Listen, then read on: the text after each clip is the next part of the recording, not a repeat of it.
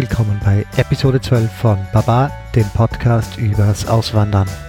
Mein Name ist Andreas und in diesem Podcast führe ich wöchentlich Gespräche mit Auswanderern in aller Welt.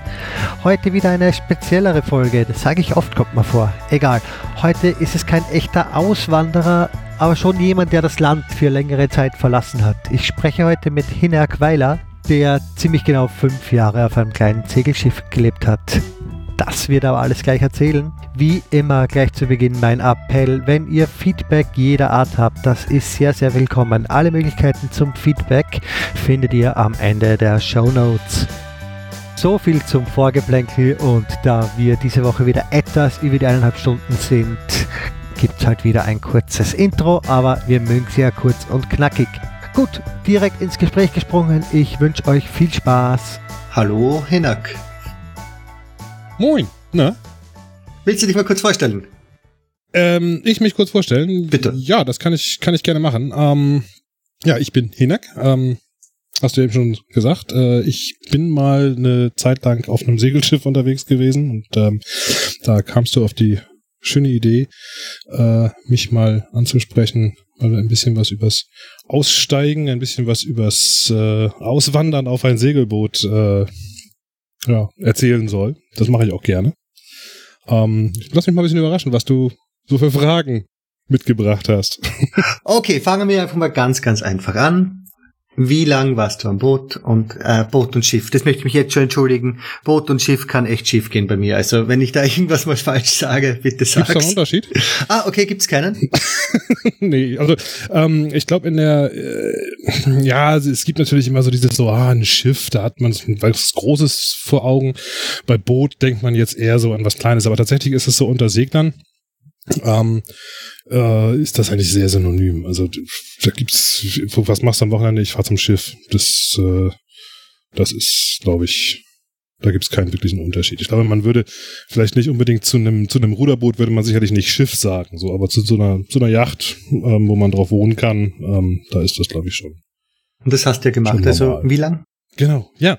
Äh, ich habe mich aufs Schiff begeben 2000 und neun bin ich komplett aufs Boot gezogen. Und bin dann, ja, das hat dann so ein bisschen so einen, so einen fließenden Übergang zum Ende gehabt. Ähm, bin zurückgekommen 2014. Da habe ich dann hier mich in der Schweiz niedergelassen. Also gestartet in Hamburg und äh, beendet in der Schweiz. Allerdings äh, habe ich das Boot zwischendurch nach Panama gesegelt und da ist es auch immer noch. Ah, es liegt dort immer noch. Ja. Und es war jetzt aber nicht das größte Schiff. Also was habe ich gelesen? Neun Meter mal zweieinhalb Meter in dem Bereich? Nein. Ja, neun Meter. Also es ist eine IW 31 heißt, äh, heißt der Typ. Ähm, das ist eine alte schwedische Werft. Die gibt's auch schon lange nicht mehr. Da werden heute hat vielleicht schon mal jemand gehört. Najad äh, ist eine Werft, die da heute in dem, ähm, auf dem Gelände ähm, zugange ist. Ähm, die IW-Werft äh, hat damals ein Schiff gebaut, das ist ein Sparkman Stevens ähm, Design. Das ist ein relativ renommierter Designer. Der hat äh, auch kurz nachdem er dieses Boot entworfen hat, angefangen für die finnische Werft Nautos die Swan zu zeichnen, so eine nach der anderen. Und das ist ein bisschen so da der liniengebende äh, Künstler hinter dem Design gewesen. Und ähm, ja, der ist ja nicht bekannt dafür, dass er Boote gezeichnet hat, oder die sind dafür bekannt gewesen, dass sie Boote gezeichnet haben, die ähm, ja relativ sportlich, schlank, schnell, ähm, aber dafür eben dann auch nicht unbedingt äh, die großen Raumwunder sind. Und mein, meine IW31 passt da eigentlich sehr gut rein. Die ist auch vom Konzept her, die heißt auch so, als, äh, als auf dem Entwurf steht auch so drauf, Ocean Racer. Ähm, die ist also gemacht für, für großes Wasser und auch fürs schnelle Segeln. Aber sie ist eigentlich nie dafür gedacht worden, dass da mal jemand auf diesem Schiff lebt. Also wenig Stauraum, ähm, aber ja, ich war alleine auf dem Schiff, ähm, dann braucht man noch nicht so viel. Hast du das Volvo Ocean Way, äh, Ocean Race, was bei mir in Den Haag endet? Die fahren mit so einer Klasse im Endeffekt. Also das ist ziemlich genau die Größen, Größenklassen, die sie benutzen. Nee, das, die, die sind, ähm, also ich sag mal gut, äh, Ja, so dreimal so groß. Ah, okay, okay. Weil du gerade Ocean Racer auch gesagt hast, da habe ich gedacht, oh, das wäre jetzt ein ja, ja, Riesenzufall, das- wenn das genau die Größenklasse Deswegen- ist. Nein, ähm, also die, die, die, die Volvo Ocean, ähm, äh, das sind schon, das sind ja auch ganz, ganz andere äh, Designs. Also Ja. Das sind ja auch ganz andere, ganz andere äh, Typen. Das sind Boote, die äh, auch für ganz andere Geschwindigkeiten ausgelegt sind. Also wir reden hier von, von, von so einer IW 31, ähm, wie gesagt, 31 Fuß, ne? Äh, Also bei Booten gibt man ja immer so die Länge in Fuß an, das hat sich irgendwann mal so eingebürgert. Ähm, und Dass die Briten noch stark am Wasser waren. ja, genau, genau. Ja, man sagt ja immer, der, der, der, der Engländer und der Amerikaner äh, wechselt ins metrische System Inch by Inch. Ne? ähm, und naja, die äh, Volvo Ocean Racer, die sind, ja, es ist, da reden wir von 60 Fuß und mehr. Ne? Also das ist äh, ganz andere Dimensionen, auch in der Breite und in der ganzen Geschwindigkeitsgeschichte. Ich kalkuliere so eine Reisegeschwindigkeit äh, fünf Knoten, ne? das sind ja, um und bei 10 kmh. Ähm, da würde jetzt so ein Volvo Ocean Racer wahrscheinlich Schwierigkeiten haben, Sponsoren zu finden, wenn sie das als Zielgeschwindigkeit angeben, weil äh, das ist, ist doch eine andere Hausnummer. Ne? Also, aber es ist natürlich auch eine andere Hausnummer vom, vom, von der ganzen Entwicklung her. Ne? Also mein Schiff ist gezeichnet worden äh, 61. Also, was 61? 61 ist sie, glaube ich, gezeichnet worden, ja.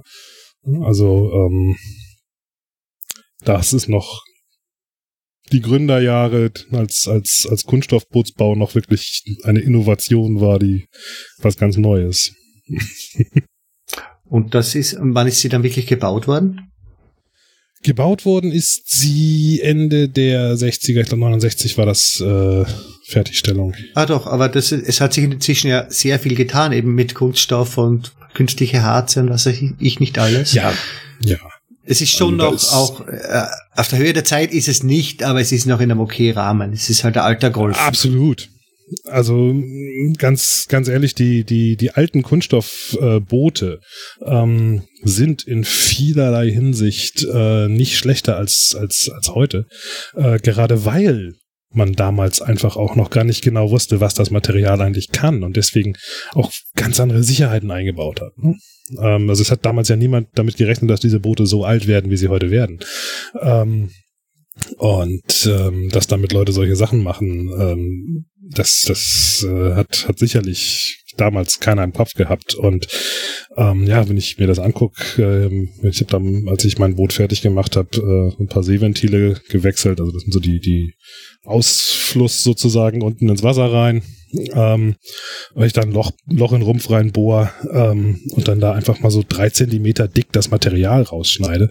Ähm, wir reden also heute von, von, von Rumpfstärken bei normalen Booten, die sind unter einem Zentimeter. Also das, äh, klar, das Material ist ein anderes, aber das gleicht sich so ein bisschen auch dann eben über Dicke dann wieder aus.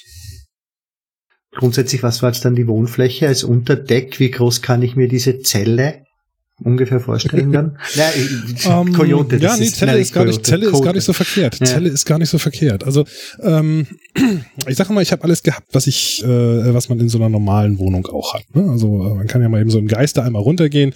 Ähm, also man steht hinten im Cockpit und geht dann so den Niedergang runter und ähm, dann hat man zur Rechten, da ist dann so die Navigationsecke. Das ist also sozusagen das Büro. Das ist also ein Tisch, der ist, ja, was hat der? Ähm, vielleicht ein ja, knapp einen Meter mal mal mal 60 Zentimeter so. Ähm, davor ist ein fester fester Hocker und äh, direkt gegenüber auf der anderen Seite ist eine Pantry, das heißt, da ist ein kleines Waschbecken und ein zweiflammiger Kocher. Dann ist es so ein bisschen abgetrennt durch so ein, so ein, so ein halbhohes äh, Schott. Davor sind dann zwei Kojen auf jeder Seite. Ähm, zwischen den Kojen, also der, der Gang, der in der Mitte durchgeht, der ist so vielleicht Oh, ich habe es nie ausgemessen. 50 Zentimeter würde ich sagen höchstens. Also viel mehr ist das nicht. Und der geht eben bis vorne durch. Und vorne ist dann noch so ein kleiner Schrank. Da ist eine Toilette drin. Auf der anderen Seite ein Schrank. Da sind Klamotten drin. Und dann vorne nochmal so ein, in, in, in dem V-förmigen, ganz vorne ist dann nochmal eine Koje zum Schlafen. Das sind, ja, vielleicht, ja, wie gesagt, zwei Meter, zwei Meter breit, sechs Meter lang, so die Größenordnung. Und 1,80 Meter hoch. Und in den Konditionen hast du fünf Jahre gelebt. Ja. Warum? Ähm, warum? Ja, das hatte also verschiedene Beweggründe. Also zum einen hatte ich lange, lange vor, mal irgendwie mit einem Boot irgendwo hinzufahren, um mal ein bisschen rauszukommen. Und das habe ich angefangen wirklich konkret anzugehen, ähm, als ich in meinem ersten Leben, wie ich immer so schön sag, äh, noch in der IT zugang war und irgendwann abends mal in so einem Rechenzentrum gesessen habe und in so einem Keller und wieder eine Nachtschicht vor mir hatte mit irgendwelchen Updates und irgendwie so mir dachte so, nee, das ist jetzt irgendwie nicht der Sinn deines Lebens bis zum bitteren Ende. Ähm, da muss noch irgendwas anderes kommen. Und da habe ich mir, da war ich so Größenordnung 25 vielleicht. Und ähm, ich konnte auch schon ein bisschen segeln vorher. Das hatte ich, äh, das ist ein bisschen das äh, große Glück äh, in Hamburg gewesen. Äh, ich habe damals in der Schule tatsächlich äh, ein Semester im Sportunterricht Segeln gehabt. Und ähm, da sind wir dann auf so einem See hin und her geflitzt. So. Und irgendwie hat mich das immer so ein bisschen angefixt und habe mir gedacht, Mensch, irgendwie willst du das mal machen. So. Und dann habe ich mir relativ spontan damals ein sehr kleines Boot gekauft. Und habe damit dann segeln gelernt und irgendwann war ich dann so weit, dass ich sagte, okay, das kann ich jetzt. Und auf den Job hatte ich irgendwie wirklich zunehmend keine Lust mehr. Und ja, dann habe ich mich aufgemacht und habe äh, da gekündigt, ohne jetzt genau zu wissen, was danach kommt, weil ich mir immer gesagt habe, so okay, ähm, das wird sich schon finden, so ein bisschen. So, man guckt, wie lange kannst du das durchhalten und dann okay, gut, Wohnung kündigen, alles kündigen, ähm, Auto verkaufen und so weiter und so fort. Dann kannst du ein halbes Jahr dich mit deinem Schiff da auf der Ostsee rumtreiben und danach mal schauen, was passiert. Und genau so habe ich das dann auch gemacht. Bin ein halbes Jahr mit dem Boot auf der Ostsee unterwegs gewesen. Und da habe ich äh, dann irgendwann in so einer schwedischen Schere gesessen und habe äh, in so einer ganz stillen Bucht. Also es ist, es gibt da so, so wirklich so, so abgelegene Ecken, wo wirklich nichts und niemand ist. Also da hört man gar nichts. Und ähm, dann habe ich da gesessen und dann irgendwie mein Logbuch rausgeholt und habe in mein Logbuch reingeschrieben, 2010 gehst du auf eine große Segelreise. und damit stand das Datum so ungefähr. Ne? Und ähm, ja, ich habe ich hab enormes Glück gehabt auf diesem Trip. Ähm, ich habe damals äh, meinen zukünftigen Chef kennengelernt äh, durch Zufall. Wir lagen zusammen in der Schleuse und haben darauf gewartet, dass es weitergeht und kamen dann so ins Gespräch.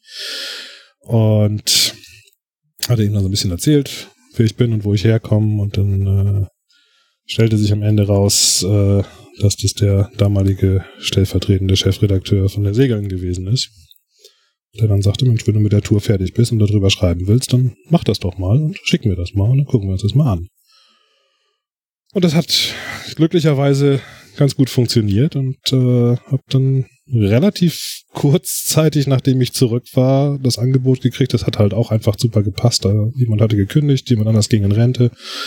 Ähm, und dann war so, Mensch, hast du Lust, äh, hier bei uns einzufangen? Und ich das ein paar Sachen noch so als äh, Freelancer für die gemacht gehabt vorher, dass wir so auch wussten, dass das klappt.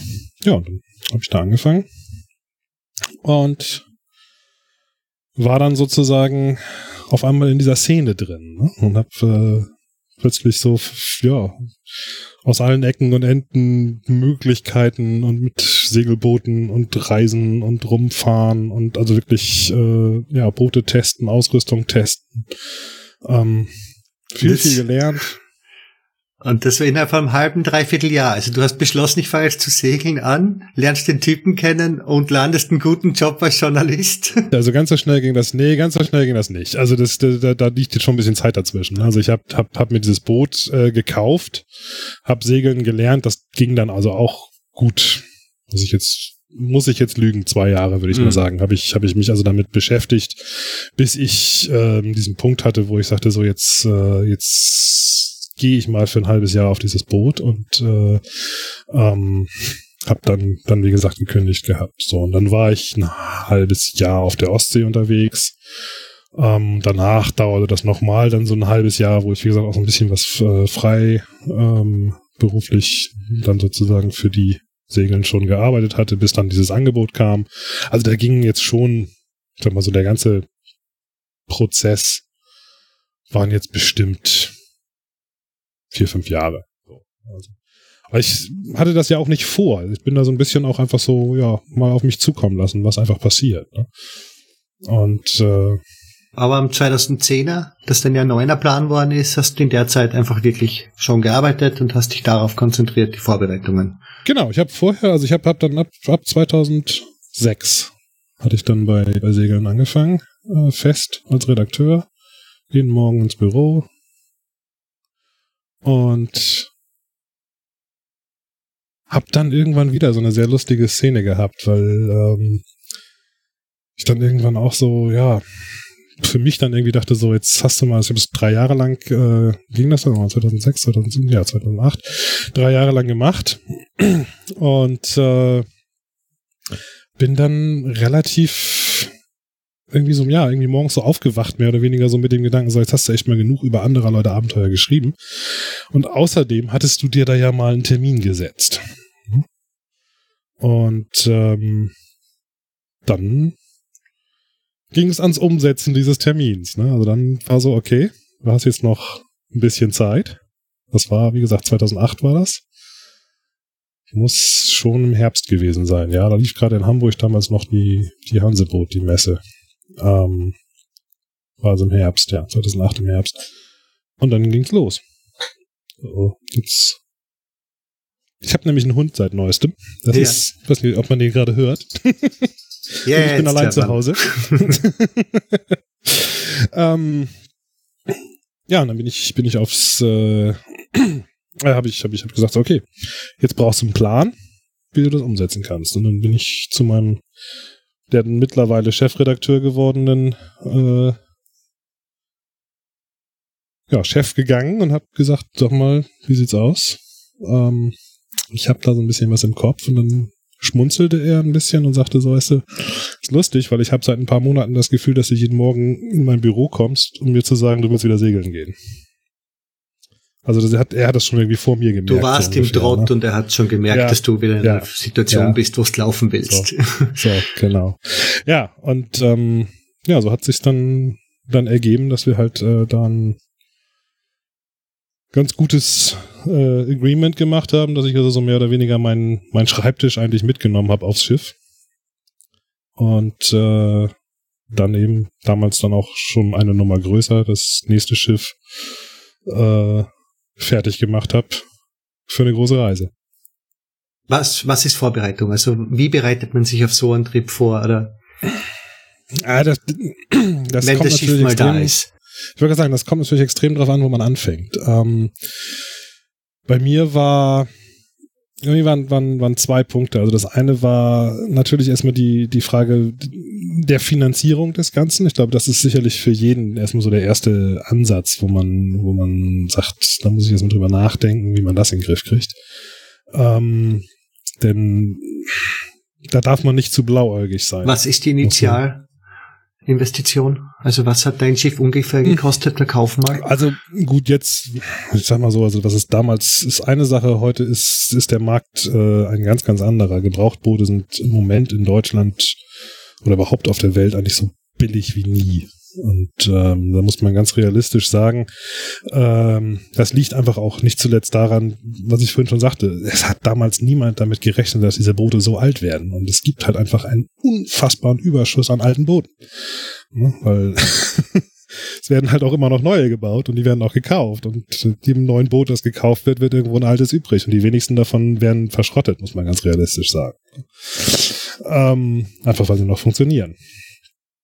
Und äh, ja, dann äh, kriege ich um 15.000 jetzt so ein Schiff, ja, um loszufahren. ja, also ich hätte jetzt, ich hätte jetzt 20 gesagt ähm, für ein Schiff, wenn man sagt, es ist, also man hat jetzt keine extremen Ansprüche an Luxus, sondern man will ein Schiff haben, mit dem man auf eine Reise gehen kann. Also 15 bis 20 ist eine, ist eine sehr, sehr gute Hausnummer, um zu sagen, ich, äh, ich habe ein, hab ein solides, vernünftiges Schiff. Also es gibt auch, ich kenne auch Leute, die mit weit weniger Geld gestartet sind. Ähm, und gut, dann hat man eben dementsprechend unter Umständen ein bisschen mehr zu arbeiten unterwegs. Ne? Das ist halt immer ah, die Frage. Ja, was ist sonst Vorbereitung? Also die Finanzierung ähm, ist einmal so die Initialsache. Und dann hm, sagt man ganz realistisch eigentlich immer so, ähm, bei einem Schiff, das gut in Schuss ist, kann man davon ausgehen, dass man so zehn Prozent des Kaufpreises im Jahr mit Sicherheit an, an, an Wartung nochmal äh, parat haben soll. Wenn man da mit 20.000 reingeht, würde ich sogar eher sagen, noch ein bisschen höher, ähm, weil, weil, weil da ist dann einfach auch mal häufiger was, was, was einfach auch alt ist und ersetzt werden muss. Ne? Und dann, tja, geht's, geht's um die Frage, irgendwovon muss man leben. Ähm, das da war ja geklärt. Das war zum Glück bei mir ge geklärt. Was heißt geklärt? Also ge geklärt war natürlich erstmal so, ich hatte, ich hatte ein Agreement. Ob das jetzt funktioniert oder reicht oder so, ist natürlich immer noch eine andere Frage. Ähm, ich habe mir überlegt, ich würde so in der Größenordnung um 1000 Euro im Monat, äh, wenn ich auf dem Schiff bin, zum Leben brauchen. Und das würde ich heute ein bisschen höher ansetzen. Ähm, gerade so die Gegenden, von denen man häufig denkt, dass das Leben da sehr preiswert ist. Also ich sage jetzt mal so, die etwas äh, abgelegeneren Ecken, auch in der Karibik ähm, und so weiter, da ist das Leben tatsächlich gar nicht so billig, ähm, weil zum einen die Lebensmittelpreise einfach auch sehr hoch sind häufig. Ähm, zum anderen aber eben auch, ähm, gerade wenn man dann überlegt, es kommt dann doch irgendwann mal ein Aufenthalt in der Marina, der einfach nötig ist. Äh, und das geht dann eben sehr, sehr schnell ins Geld. Also da wird das ein bisschen höher ansetzen und auch einfach auch so ein bisschen, ich habe gemerkt, also was bei mir zum Beispiel in der Kalkulation dann einfach auch am Endeffekt ganz häufig fehlte, war einfach so der Puffer, um einfach mal zu sagen, um einfach mal zu sagen, ich gehe jetzt mal für ähm, drei, vier Tage irgendwie auf einen Trip ins Landesinnere und nehme mir dann mal eben ein Hotel für ein paar Nächte. Ne?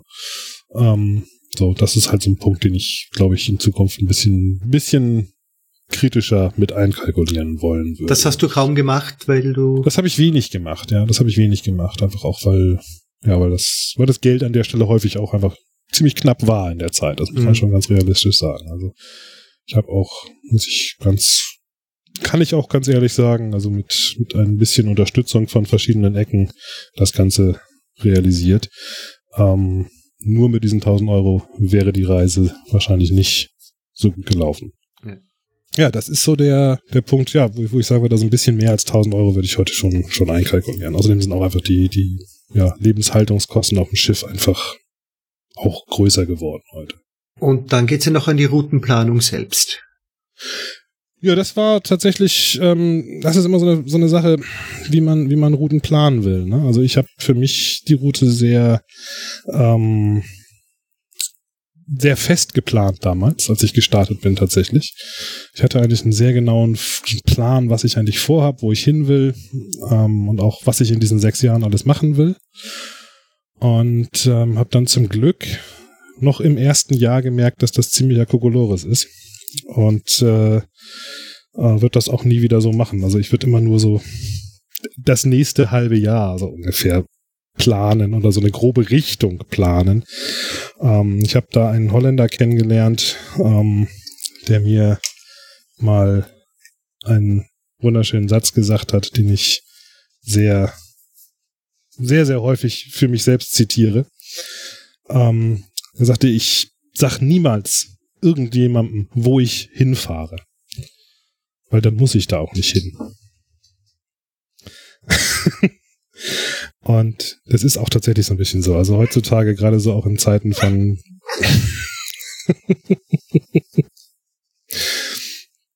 also gerade auch heutzutage so in Zeiten von ähm, Social Media, wo man dann eben häufig auch äh, ja so Absichten mal eben schnell rauspostet, ähm, wo dann plötzlich ein halbes Jahr später man sich auf einmal rechtfertigen muss oder irgendwie äh, das von einigen Leuten dann auch erwartet wird, dass man sich dann irgendwie rechtfertigt, wenn man das dann irgendwie doch nicht gemacht hat.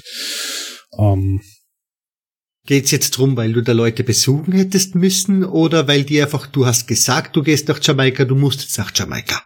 So ungefähr, ja. Also Ach. es ist tatsächlich, es, es gibt das, das gibt, es gibt schon, das gibt schon. Also es gibt, es gibt schon, ähm, äh, bei mir war es jetzt vielleicht auch so ein bisschen noch so, weil ich eben auch durch, durch, durch das Magazin und durch verschiedene andere Sachen auch so ein bisschen, ähm, ja, so ein bisschen vielleicht in einem Fokus gewesen bin, in dem viele jetzt nicht sind, die, die, die einfach nur losreisen. Ne? Du hast ja auch gebloggt und hast am Schiff genau. mit dem Podcast angefangen, oder? Genau, genau, genau.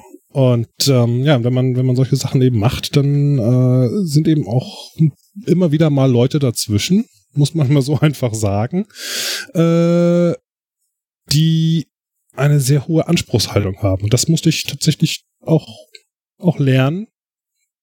Da auch mal manchmal zu sagen, so, ja, du, ich habe das gesagt, aber das ist ja jetzt nicht so, dass ich irgendwie jetzt da deswegen äh, mich hier rechtfertigen muss oder so. Ne? Ähm, aber es gibt's schon manchmal. Doch. Und was war jetzt eigentlich der große Plan? Also wo wolltest du in sechs um, ähm, Jahren jetzt überall hin? Also der große Plan, der große Plan in sechs Jahren ähm, war eigentlich äh, nach Amerika rüber zu segeln. Also ich bin ja gestartet in Hamburg, ähm, bin dann rüber gesegelt über den Atlantik auf der, wie man heute so schön sagt, ähm, blödestmöglichen Route, die es überhaupt gibt. Warum? Ähm, naja, also die meisten Boote gehen normalerweise über den Atlantik ähm, von Europa aus erstmal Richtung, Richtung Süden an der Portugal runter und dann sogar noch nach Afrika runter und dann über die Kanaren. Mhm.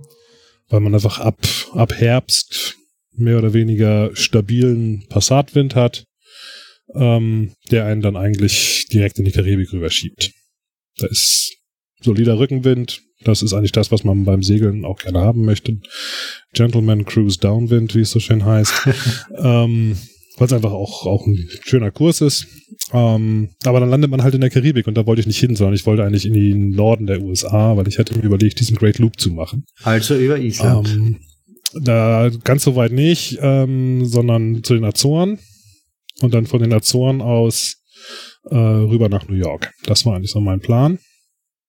Und ähm, das ist die blödestmögliche Route. Also zum einen, weil sie von der Strecke her relativ weit ist. Man hat zwar die Azoren so als Zwischenstopp, aber sie ist relativ weit. Und das zweite ist, ähm, man hat den Golfstrom gegen an und man hat die vorherrschende Windrichtung gegen an. Und ähm, da gibt's einen kleinen Trick, den hatte ich äh, damals von so ein paar Franzosen, die hatten mir das mal irgendwie gesteckt. Ähm, die machen häufig so, so Überführungsfahrten und wenn die diese Überführungsfahrten gemacht haben von Frankreich äh, in die USA, dann sind sie immer äh, zu den Azoren und dann Richtung Bermuda und dann erst so im letzten Drittel hoch in Richtung US-Küste. Auf diese Weise umgeht man so ein bisschen von dem, von dem Wind und von der Strömung. Und das habe ich halt auch mir überlegt zu machen ähm, hatte ich auch ein Boot, das glücklicherweise dafür gemacht ist, gegen anzusegeln. Das muss man ganz realistisch sagen. Ähm, ich glaube, diese, ja, das Design von damals von der IW ist wesentlich mehr dafür ausgelegt gewesen, um gegen Wind gegen anzuarbeiten, als mit Rückenwind zu segeln, weil dann einfach auch die Wellen ganz anders sind. Und ja, ähm, ja, und das war der Plan. Also rüber nach New York und dann da in die Flüsse reinzugehen. Also in Hudson River raufzugehen. Das äh, nennt der Amerikaner den Great Loop. Mhm. Und da hatte ich mir vorgenommen, so ein paar Monate für zu brauchen. Das sieht auf der Karte immer alles so ganz beschaulich aus. Ähm, dann fährt man so den Hudson River kurz rauf, dann fährt man kurz über die Great Lakes nach Chicago, und dann fährt man kurz von Chicago aus rüber ähm, über den Illinois River zum Mississippi. Und dann fährt man kurz den Mississippi runter und dann ist man ja nach ein paar Monaten unten an der Golfküste in Mobile, Alabama. Und ja, von da aus wollte ich dann durch den Panama-Kanal weiter irgendwann und mich über den Pazifik machen und ähm, muss ich mir erstens überlegen, wie rum sollte das weitergehen. Nee, gar nicht wahr. Ich wollte gar nicht erst über den Pazifik rüber, sondern ich wollte erst dann über den Panama-Kanal äh, rüber auf die andere Seite und dann runter Richtung äh, Südamerika, unten ums Kap Horn rum, dann rüber Richtung Afrika, dann rüber Richtung ähm, Australien und dann quasi von hinten zurückkommen, wieder durch den Panama-Kanal und dann nach Hause. Ähm, das kann man auch in sechs Jahren schaffen, bin ich fest von überzeugt. Das ist, äh, ist eigentlich eine gute Strecke, ähm, die auch gut zu schaffen ist in sechs Jahren. Ähm, ich habe allerdings äh, relativ schnell gemerkt, dass die Planung am Anfang insofern schon voll in die Hose ging, weil ich, äh, naja, es fing schon damit an, dass ich ein halbes Jahr zu spät hier gestartet bin. Äh, problematisch zwecks Wind und Strömungen und so weiter, äh, oder ist es nicht grundsätzlich problematisch für die Planung? Problematisch zwecks, ja, das war, das war, das war so ein bisschen, ein bisschen absurd. Also ähm, der Grund für den späten Start lag eigentlich schlicht und ergreifend daran, ich habe hab mir jetzt überlegt, okay, nachdem ich das Boot so ein bisschen fertig gemacht hatte, ein bisschen Ausrüstung nachgebaut habe und alles, fährst du mal einmal noch mal so ein bisschen bekanntes Revier, wo du schon mal so ein bisschen was ausprobieren kannst. Ostsee. Dann hast du überlegt, ich, genau, Ostsee, einmal Finnland und zurück, gucken, ähm, ob alles funktioniert, ob ich das auch wirklich alles so will, ob ich mit dem Boot auch alleine so klarkomme, wie ich mir das vorstelle. Und ähm, das habe ich gemacht. Und dann kam äh, die Zeitschrift auf die lustige Idee, ähm, dass sie auf der Hanseboot in Hamburg mein Schiff gerne äh, auf die Messe stellen möchten. Auf den Messestand. So, und die Hanseboot ist nun immer Ende Oktober, Anfang November gewesen. Aber warum? Und, äh, ja, was war dann tatsächlich, äh, war ich auch ein bisschen überrascht und ähm, ja, wirst du schon sehen, so ungefähr. Und als ich dann da kam und mein Boot dann da auf dem Messestand stand und dann ein großes Plakat drüber hing, Redakteur geht auf Weltreise. Ähm, das war so ein bisschen der, der Aufhänger, ne? und ähm, ja, dann, dann hat das danach alles ein bisschen länger gedauert als geplant, bis ich dann wieder loskam. Und dann hatten wir plötzlich äh, Eisgang auf der Elbe und äh, 10 Zentimeter Schnee an Deck liegen. Ne? und dann bin ich halt nicht Start. im Herbst, bin ich halt nicht im Herbst, sondern erst im Frühling losgekommen. Ne? Und ähm, hat sich im Endeffekt ganz gut äh, rentiert, muss ich ganz ehrlich sagen, der Zwischenstopp. Das heißt rentiert. Also ähm, ich habe da dann tatsächlich noch jemanden in Hamburg kennengelernt und äh, wohnen jetzt mit ihr zusammen verheiratet in der Schweiz. Also es hat sich ganz gut äh, entwickelt. Das war jetzt noch vor der Abfahrt.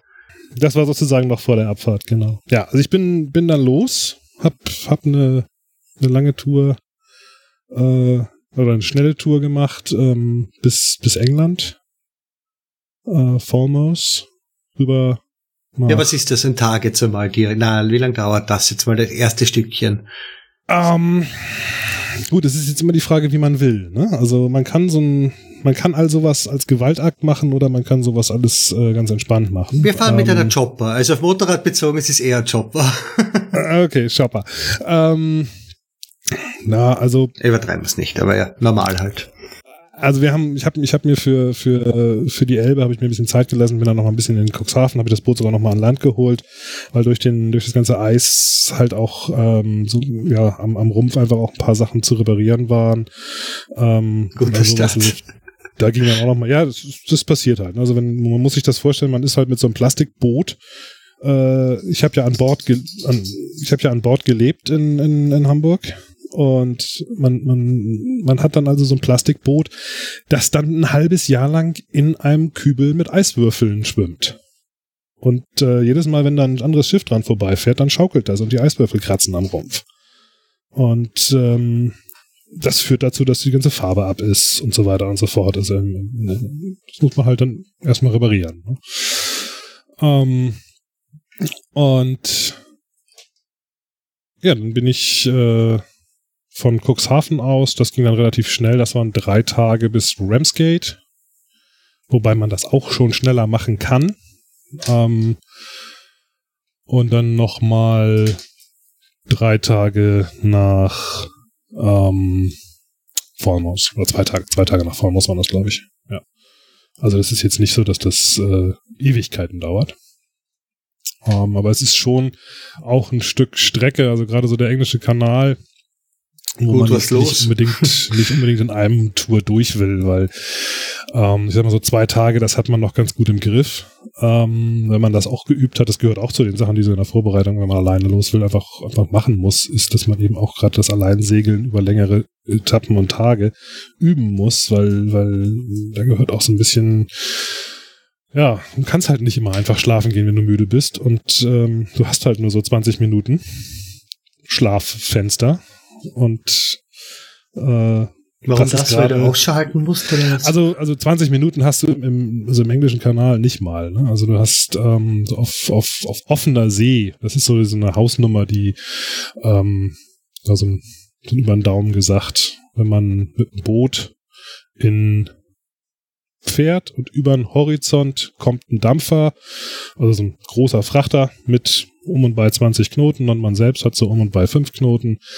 Ähm, dann ist 20 Minuten die Zeit zwischen, man sieht das erste Licht, bis das Ding dann über den Haufen fährt.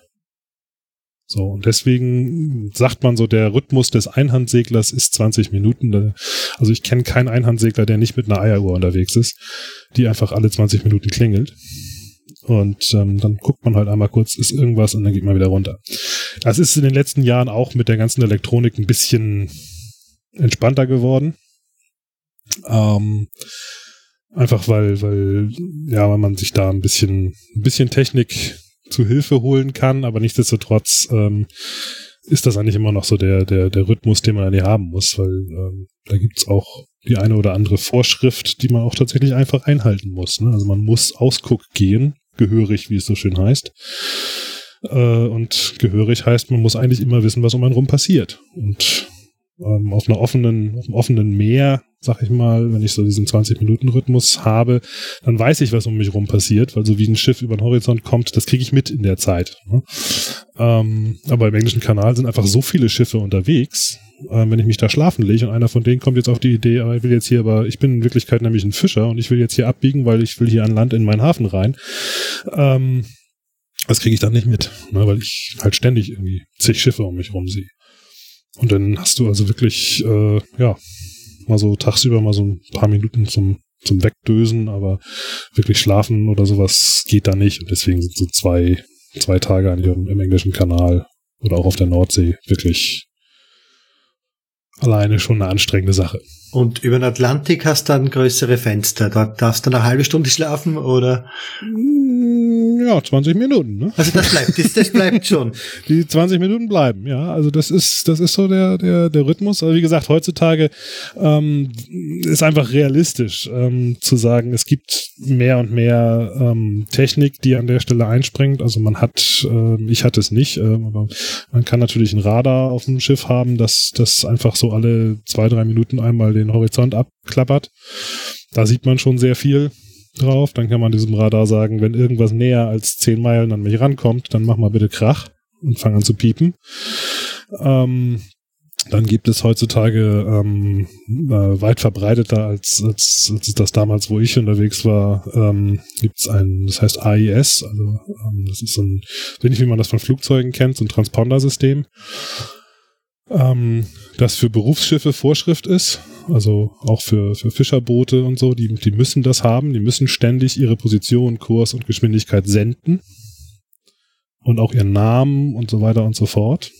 Und dann äh, kann man auch da eben sogar vorausberechnend das System schon dazu bringen zu sagen, okay, wenn du irgendwie ein Schiff empfängst, dann du weißt, wie schnell ich bin und ähm, ich weiß jetzt, wie schnell die anderen sind, dann kann die kann der Computer ausrechnen, wir werden uns in zweieinhalb Stunden auf eine Meile nähern.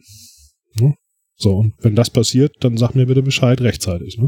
Aber ohne die, ohne die Technik hat so ein Riesendampfer eigentlich keine Chance, dich wirklich zu sehen. Du bist komplett unsichtbar für ihn, oder? Also das will ich nicht unbedingt sagen. Also ich habe da auch, da gibt's auch jetzt wiederum Tricks.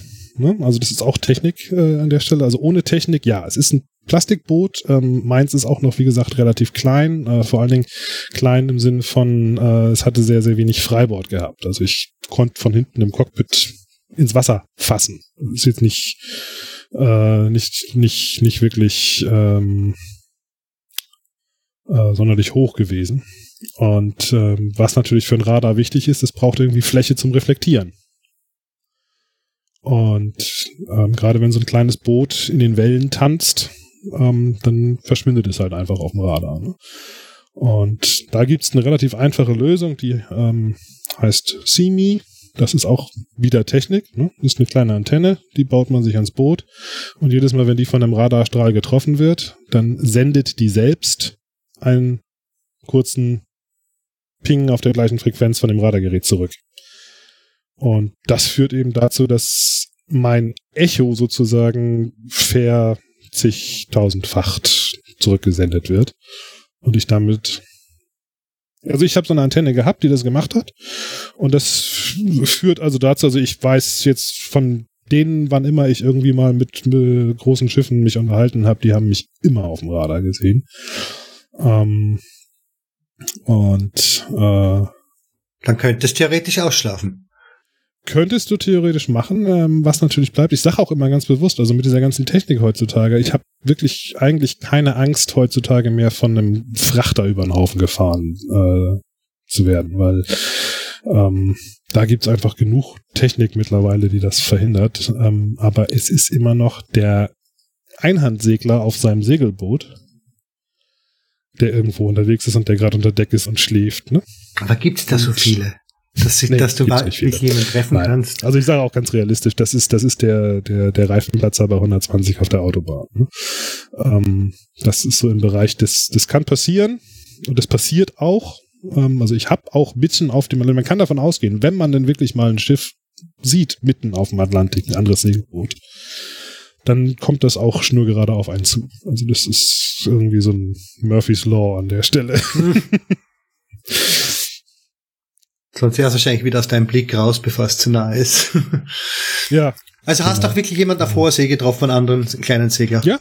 Ja, also es ist ganz witzig, weil gerade, also manchmal so auf, auf, auf hoher See, ähm, gerade wenn das nachts passiert, ähm, ist man dann einfach so guckt und dann denkt man so, ist das denn da? Komisches Licht, wie grünes Licht, was ist denn das für ein Stern, der da so grün leuchtet, ne? Und dann denkt man sich irgendwie so, warte mal ganz kurz, der bewegt sich irgendwie anders als die Sterne dahinter. Und dann kommt dann irgendwann so plötzlich, so nachdem du irgendwie drei, vier, fünf Tage lang wirklich nichts und niemanden gesehen hast, kommt dann plötzlich so dieser, warte mal, das ist ein Segelboot, ne? und ähm, den muss man halt mal gucken, wo der hinfährt und ob's, ob's eng wird oder nicht. Wie lang war dann die längste Zeit auf hoher See durchgängig? Ähm, die längste Zeit auf hoher See waren 18 Tage, allerdings habe ich ein bisschen getrickst. Ähm, und zwar habe ich nur die Hälfte der Atlantiküberquerung alleine gemacht. Äh, und zwar bin ich alleine zu den Azoren hingesegelt von England. Das waren zwölf Tage. Und auf den Azoren ist dann ein Freund von mir dazu gestiegen für die zweite Etappe. Wir sind dann zusammen rüber gesegelt. Und ähm, ja, dann nahm das ganze Zeitverschiebungsdesaster weiter seinen Lauf. Wir haben dann ein bisschen auf die Mütze gekriegt unterwegs. Ähm, Welche Hinsicht? Und äh, Wind, also es Ach war so. dann, also man hatte damals so einen, so einen Funkdienst, ähm, Herb hieß der Southbound 2. Den gibt's leider nicht mehr. Ähm, der hat so, es war ein Kanadier, der, der, der Schiffen auf dem Atlantik ähm, über Kurzwellenfunk so Wettervorhersagen personalisiert einfach äh, gegeben hat. Statt hier, kannst dich bei mir vorher melden und dann sagst du mir, wann du losfährst und wo du hin willst und ich sag dir jeden Tag, wie das Wetter bei dir wird. Und der hatte uns dann irgendwann ähm, dann eine ziemlich hässliche Front vorausgesagt. Die hatte ich auch schon auf der, auf der Wetterkarte gesehen, hatte es allerdings zugegeben nicht ganz so heftig eingeschätzt wie er.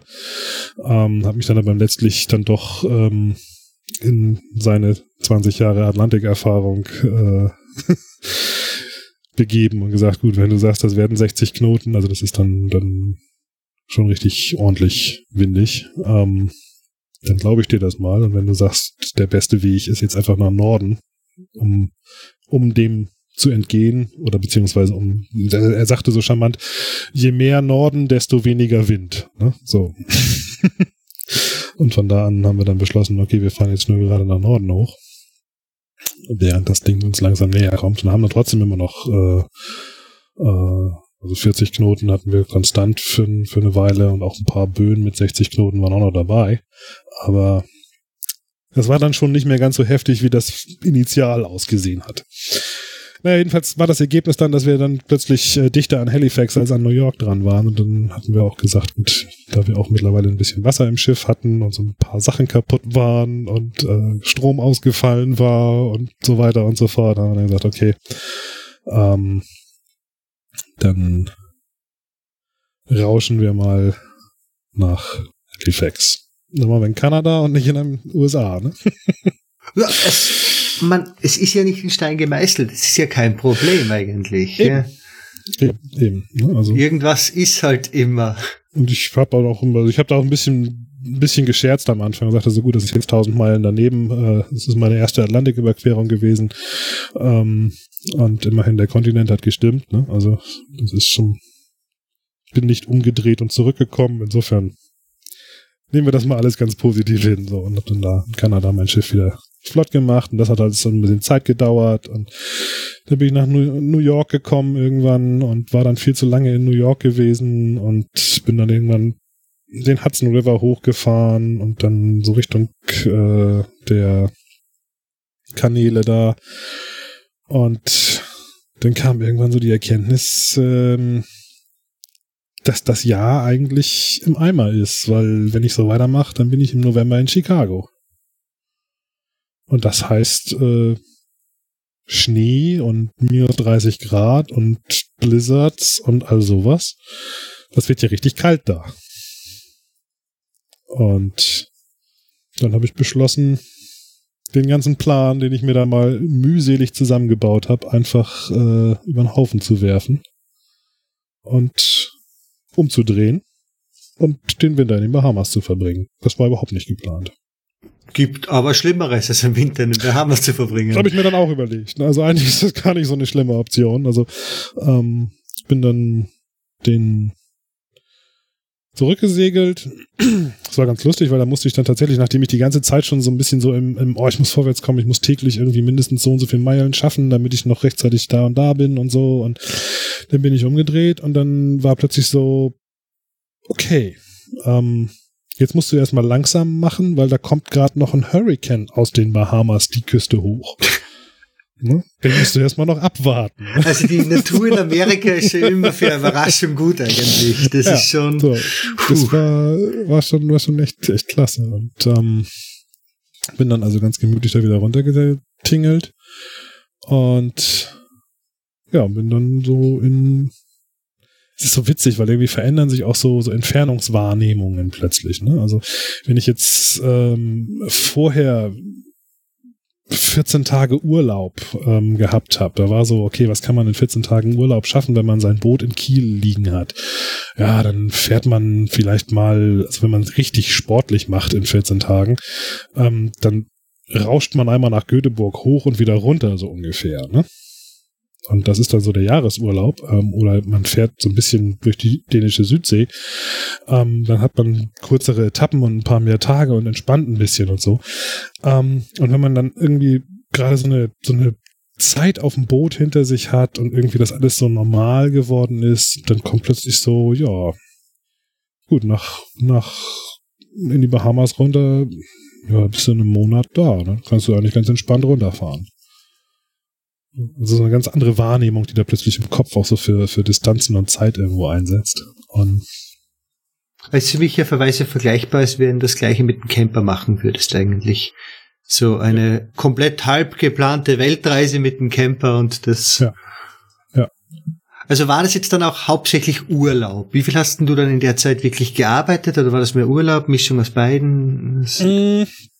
Das- war schon so eine Mischung aus beidem auf jeden Fall. Also es waren, waren zwei Aspekte, die da so ein bisschen reingespielt haben. Ähm, das eine ist, ähm, man, man reist nicht so frei, wie wenn man im Urlaub ist. Also wenn ich im Urlaub bin, dann fahre ich halt los und guck mal, wo ich ankomme.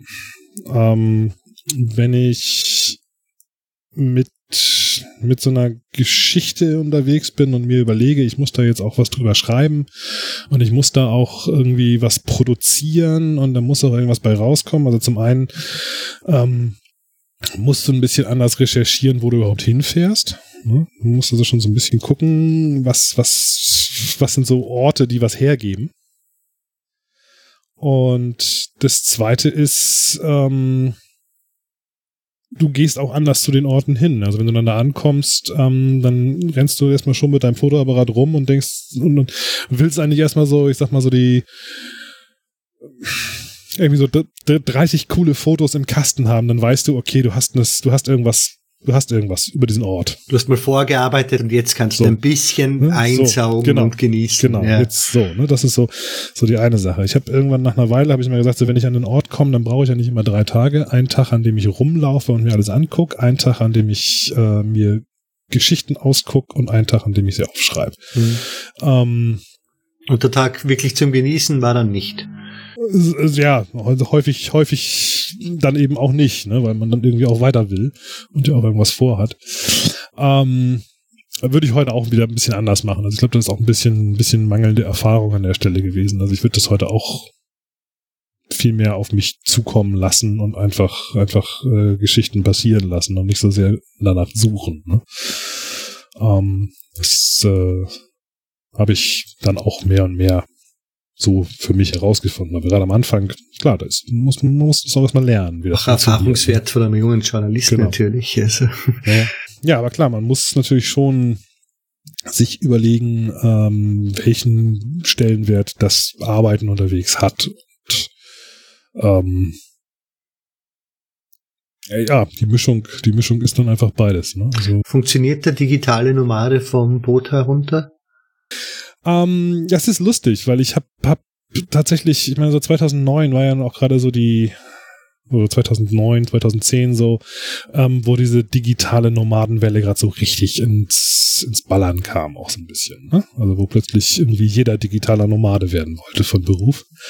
Ähm, und ich habe immer so ein bisschen geschmunzelt, weil ich mir dachte, so eigentlich ist das, was ich hier mache, so die Großmutter des digitalen Nomadentums. Ne? Absolut, ne? weil, es gibt schon äh, immer, ja. Segeljournal. das gab's schon immer äh, und ich weiß auch noch, äh, ich weiß auch noch unsere ähm, ähm, in der Redaktion, also mit, mit, mit einigen, die ich unterhalten, dass die da schon länger gewesen sind, äh, also jetzt schon, schon deutlich länger gewesen sind, die dann einfach auch so erzählt haben, so wie früher irgendwie irgendein Weltumsegler, also so als, als, als jeder einzelne Weltumsegler noch wirklich eine Nachricht war, ne? Ähm, wie die dann teilweise dann irgendwie aus Bombay dann angerufen haben und äh, äh, dann, dann irgendwie Artikel diktiert wurden und solche Geschichten. Ne? Also das, ähm, das ist, wie gesagt, das hat es schon immer gerade so in dieser Szene natürlich gegeben. Und ähm, das ist auch immer noch vorhanden und das funktioniert auch immer noch sehr gut. Ähm, man muss ein bisschen gucken, glaube ich, dass man so die Infrastruktur da mitbringt, ähm, wenn man in dieser Schiene aktiv sein will. Ähm, es gibt oder es gab zu der Zeit, als der ich, äh, zu der ich unterwegs war, ähm, natürlich auch schon überall Cafés mit WLAN. Jedes Haf, jeder Hafen hat ein WLAN und jedes Hafen-WLAN war maßlos überlastet.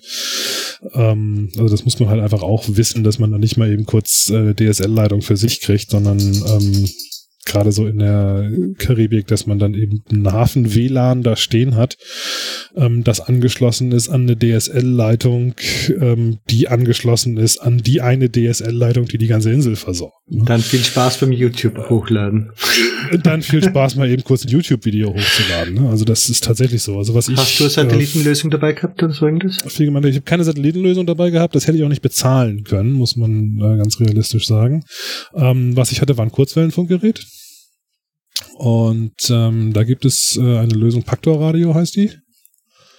Ähm, das ist dann tatsächlich, wie man das noch so aus der richtig alten Welt kennt. Weiß nicht, du dich daran erinnerst, wenn du früher einmal ins Internet gegangen bist und dann dein Modem so komische Geräusche gemacht hat. Ähm, das macht ein Pactor-Modem äh, über Kurzwellenfunk und überträgt auf diese Weise eben auch zum Beispiel E-Mails. Also ich konnte von meinem Schiff aus E-Mails direkt verschicken ähm, die sind rausgegangen, ähm, allerdings sehr, sehr langsam. Ähm, reine Textmails. Ähm, und keine Anhänge, keine Bilder oder so, aber du konntest zumindest, also Texte konnte ich zumindest überall verschicken und auch überall kriegen.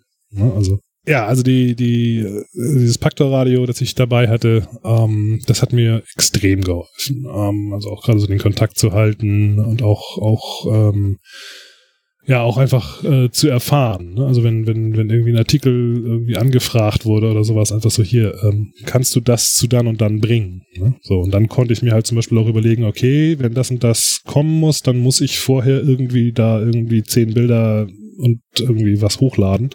Das heißt, ich habe dann eben auch ein bisschen die Möglichkeit gehabt zu, zu, zu steuern, wo ich dann hinfahre und wann ich wo sein muss. Ne? Ja. Aber die sind wirklich mehr oder weniger auch Plätze diktiert worden, wo du sein solltest, zu irgendwelchen Events bist hingeschickt worden, nee. so in die Art. Okay, nee, nicht. Nee. Also da warst komplett frei, wo.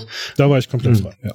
Also das ist ähm, an der Stelle nicht drin gewesen. Wir haben, also der, der, die Vereinbarung, die wir da hatten, ähm, ging auch gar nicht so sehr um die Reise an sich. Also ähm, es war eigentlich eher so, dass ich äh, Geschichten viel geschrieben habe über, über Seemannschaft, über, also, also wie, wie man bestimmte Probleme auf dem Boot angeht. Ähm, ich nehme immer so ganz gerne dieses Beispiel vom, vom, vom Atlantik mit dem Sturm. Ne? Also ich habe früher in der Redaktion gesessen und habe einen Artikel geschrieben, da hieß das dann irgendwie in Ausgabe, sowieso haben wir das Thema Sturm. So. Und dann setzt du dich dann hin und dann überlegst du erstmal, okay, was, was, was, was machst du dazu? Und dann guckst du, was, was wurde schon gemacht und was steht in den Büchern und wie bereitet man sich sinnvoll vor und so weiter und so fort. Und dann hat man natürlich auch so ein paar Erfahrungen, die man mit einbauen kann. So. Und ich habe dann eher die Reise genommen und habe ähm, gesagt, okay, da bin ich auf dem Atlantik gewesen und dann hieß das, da kommen jetzt 60 Knoten auf dich zu was habe ich gemacht? Ne? Also eine ganz andere äh, Herangehensweise an, an und, und, und, und das habe ich eigentlich versucht in, in, in den Artikeln ja sehr, sehr viel reinzubringen aus meinen Erfahrungen. Und sonst halt auch viel Kommunikation war natürlich, denke ich, auch sehr wichtiges Thema in dem Fall, oder? Weil du gesagt hast, eben mit Leuten in Kontakt bleiben in der Zeit war ja auch nicht leicht, ja, denke ich. Klar, klar. Also, ähm, das kam noch mit dazu. Aber es war jetzt nicht so, dass, also ich war jetzt auch insofern frei, frei in der Wahl, wo ich hinsegel, wann ich wo bin. Ähm, auch als ich dann gesagt habe, okay, der ganze Plan, den ich da am Anfang mal gemacht habe, der war ganz schön und der sah auf dem Papier unheimlich toll aus, aber mit der Realität hat der nichts zu tun, weil es einfach nach einem Jahr nicht mehr gepasst hat, von vorne bis hinten. Ähm, das war jetzt auch kein, kein Desaster an der Stelle. Ne? Also das, ähm, ich weiß, wir hatten das ganz am Anfang, als ich ähm, den ersten Artikel damals geschrieben hatte und, und erzählt hatte, also in dem Artikel schon erzählt hatte, was ich eigentlich nur vorhabe zu machen. Ähm, da hatte damals äh, der Uwe Röttgering war das, äh, sagte dann äh, in einem Gespräch so, dass er das sehr mutig findet, weil, weil was passiert, wenn ich im äh, englischen Kanal feststelle, dass das alles nicht klappt und ich äh, umdrehe und nach Hause fahre, dann sage ich, dann muss ich halt einen Artikel schreiben, mit dem ich erkläre, warum ich das getan habe. Ne? Und so habe ich das auch immer gehandhabt und habe gesagt, okay, alles das, was ich hier sage und vorhabe, das möchte ich gerne machen, aber es kann sein, dass ich in drei Häfen von irgendjemandem was erfahre, der sagt, Mensch, oder dass ich sage so, hier komm, screw it, ich fahre jetzt erstmal dahin. Ne? Wie lange warst du dann, wie lange hast du dann durchgängig am Schiff gewohnt? Also wann hast du mal Urlaub davon genommen? Ähm, ich habe die ganze Zeit über äh, immer so ein bisschen eingeplant, im Winter äh, nach Europa zurückzukommen. Also habe äh, zugesehen, dass ich immer irgendwie in der Nähe von irgendeinem großen ha äh, Flughafen gewesen bin und ähm, bin dann im Winter meistens wieder hergekommen äh, nicht zuletzt, weil im Winter in Europa oder in Nordeuropa die ganzen Bootsmessen stattfinden. Und ähm, das sind einfach ganz, ganz enorm wichtige, ja, auch Kontaktbörsen, muss man ganz klar sagen. Also gerade auch, wenn man so in diese Szene einsteigen möchte, ähm, ist das einfach enorm wichtig, äh, da auch, ja, nicht nur aus der Ferne, sondern einfach auch persönlich irgendwie mit von der Partie zu sein und einfach auch, auch, auch präsent zu sein. Das gute alte Börsengeschäft lebt noch beim Segeln. Ja, ja absolut, das lebt. Ähm, also meiner Meinung nach ist das, ist das, das äh, A und O. Ähm, in ganz, ganz vielen Bereichen. Ich glaube, das ist nicht nur im Segeln. Ich glaube, ähm, nur mit einer Facebook-Seite wird man da nirgendwo großartig äh, unterkommen ähm, oder oder jetzt plötzlich entdeckt werden und plötzlich zum großen YouTube-Star vielleicht werden, aber ähm, man will ja auch irgendwie Geschichten verkaufen. Und das ist, glaube ich, äh, ein ganz wichtiger Punkt, dass man, dass man da aber auch ein bisschen Persönlichkeit mitbringt und die einfach auch zu sehen ist, diese Persönlichkeit. Das finde ich ähm, ganz wichtig. Und der zweite Punkt ist der, dass diese Bootsmessen natürlich dann für mich auch einfach eine ganz, ganz äh, prima Gelegenheit waren, einfach auch um meine meine Reise einfach noch mal ein bisschen vorzustellen. Also ich habe ähm, auf allen großen Bootsmessen mache ich heute noch ähm, äh, Vorträge gehalten, teilweise Fachvorträge, teilweise einfach nur tolle Bilder ähm, gezeigt und Geschichten erzählt vom, vom, vom Mississippi. Ne? Also ähm, das gehört halt einfach auch dazu. Du hast ja ungefähr das Gefühl dafür, wie viel deiner Art gibt es in Deutschland, die so eine Reise jetzt schon gemacht haben und mehrere Jahre durchgezogen haben. Wie groß ist denn die Community? Boah, die ist riesig. Also, wenn man jetzt in der Nische denkt. Ne? Ja, ja, klar. ähm, also es gibt, also ich sag mal so, man kann mit ruhigem Gewissen sagen, wenn man durch die Karibik segelt, und da nehme ich jetzt mal ganz bewusst die Karibik, weil die einfach ein sehr beliebtes Ziel auch ist. Wenn man durch die Karibik segelt, ähm, dann begegnen einem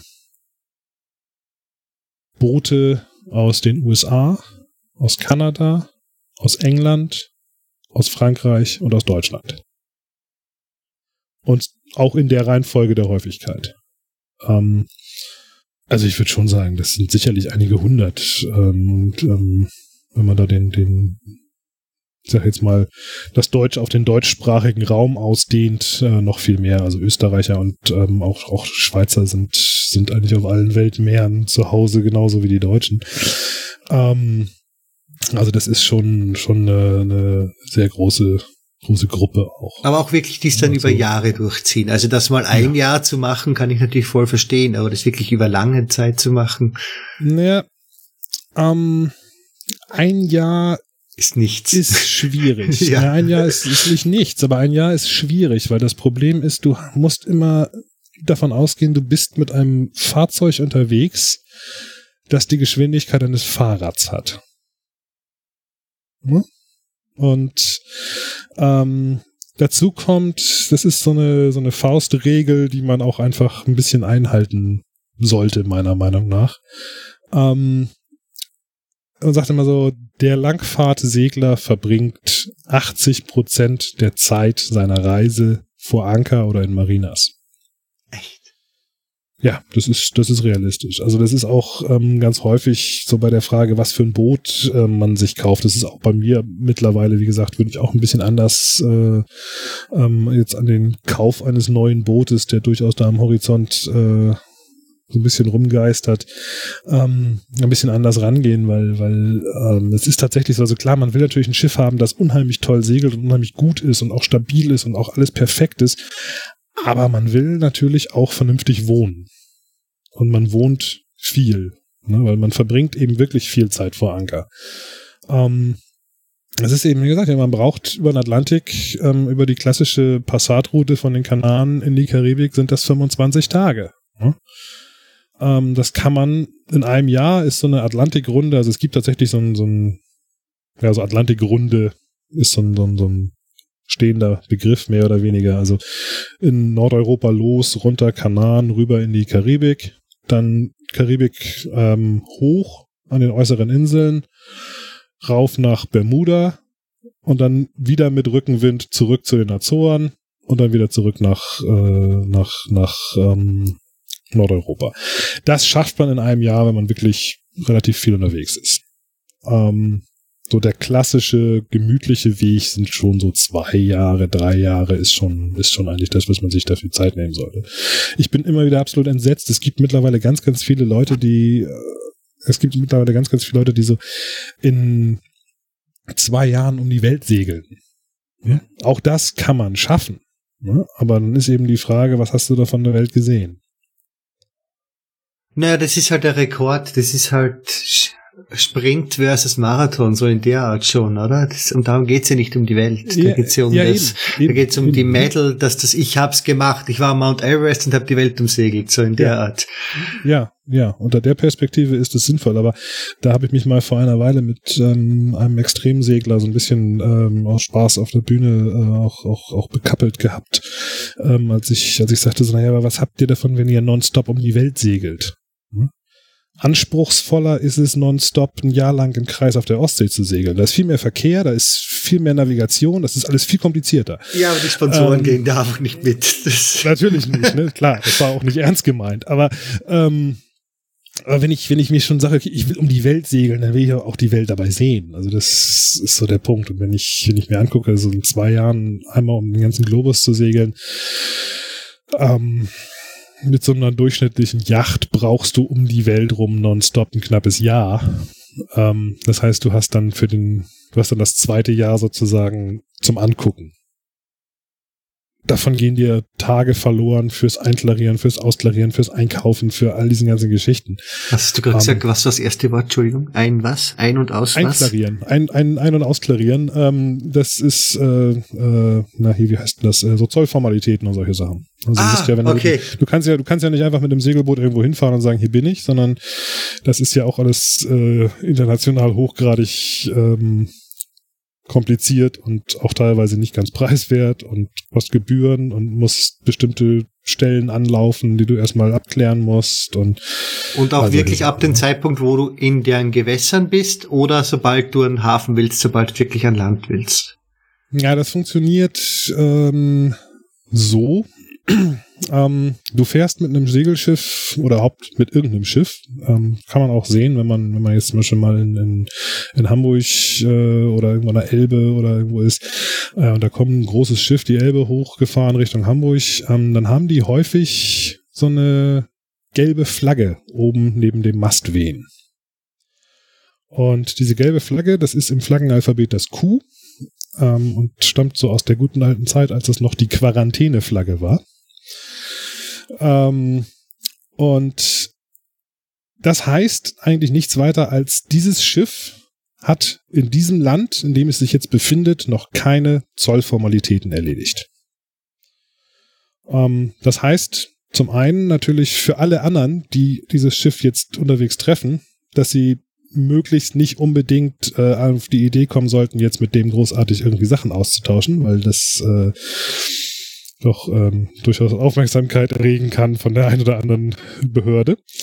Ähm, aber es heißt eben auch, dass dieses Schiff auf dem Weg ist zu einer Zollformalitätsstelle. Also sprich, an Bord hat noch keiner einen Stempel im Pass und so weiter und so fort. Das musst du sofort machen. Wenn du jetzt da vom Süden kommst und Florida das Hoheitsgebiet erreichst, musst du sofort in Florida einchecken. Wir nehmen mal den einfachsten Fall. Ähm, jetzt ganz kurz, da ist jetzt die USA nicht unbedingt das Paradebeispiel für. ähm, wir nehmen mal das, den einfachsten Fall, also so ziemlich jedes andere Land der Welt. Ähm, du fährst drauf zu, äh, du setzt deine gelbe Flagge und bist eigentlich angehalten, den nächsten Hafen anzulaufen, der als Einklarierungshafen ausgewiesen ist. So, Gibt es ein Funksystem, wo du nachfragen kannst, wo der ist?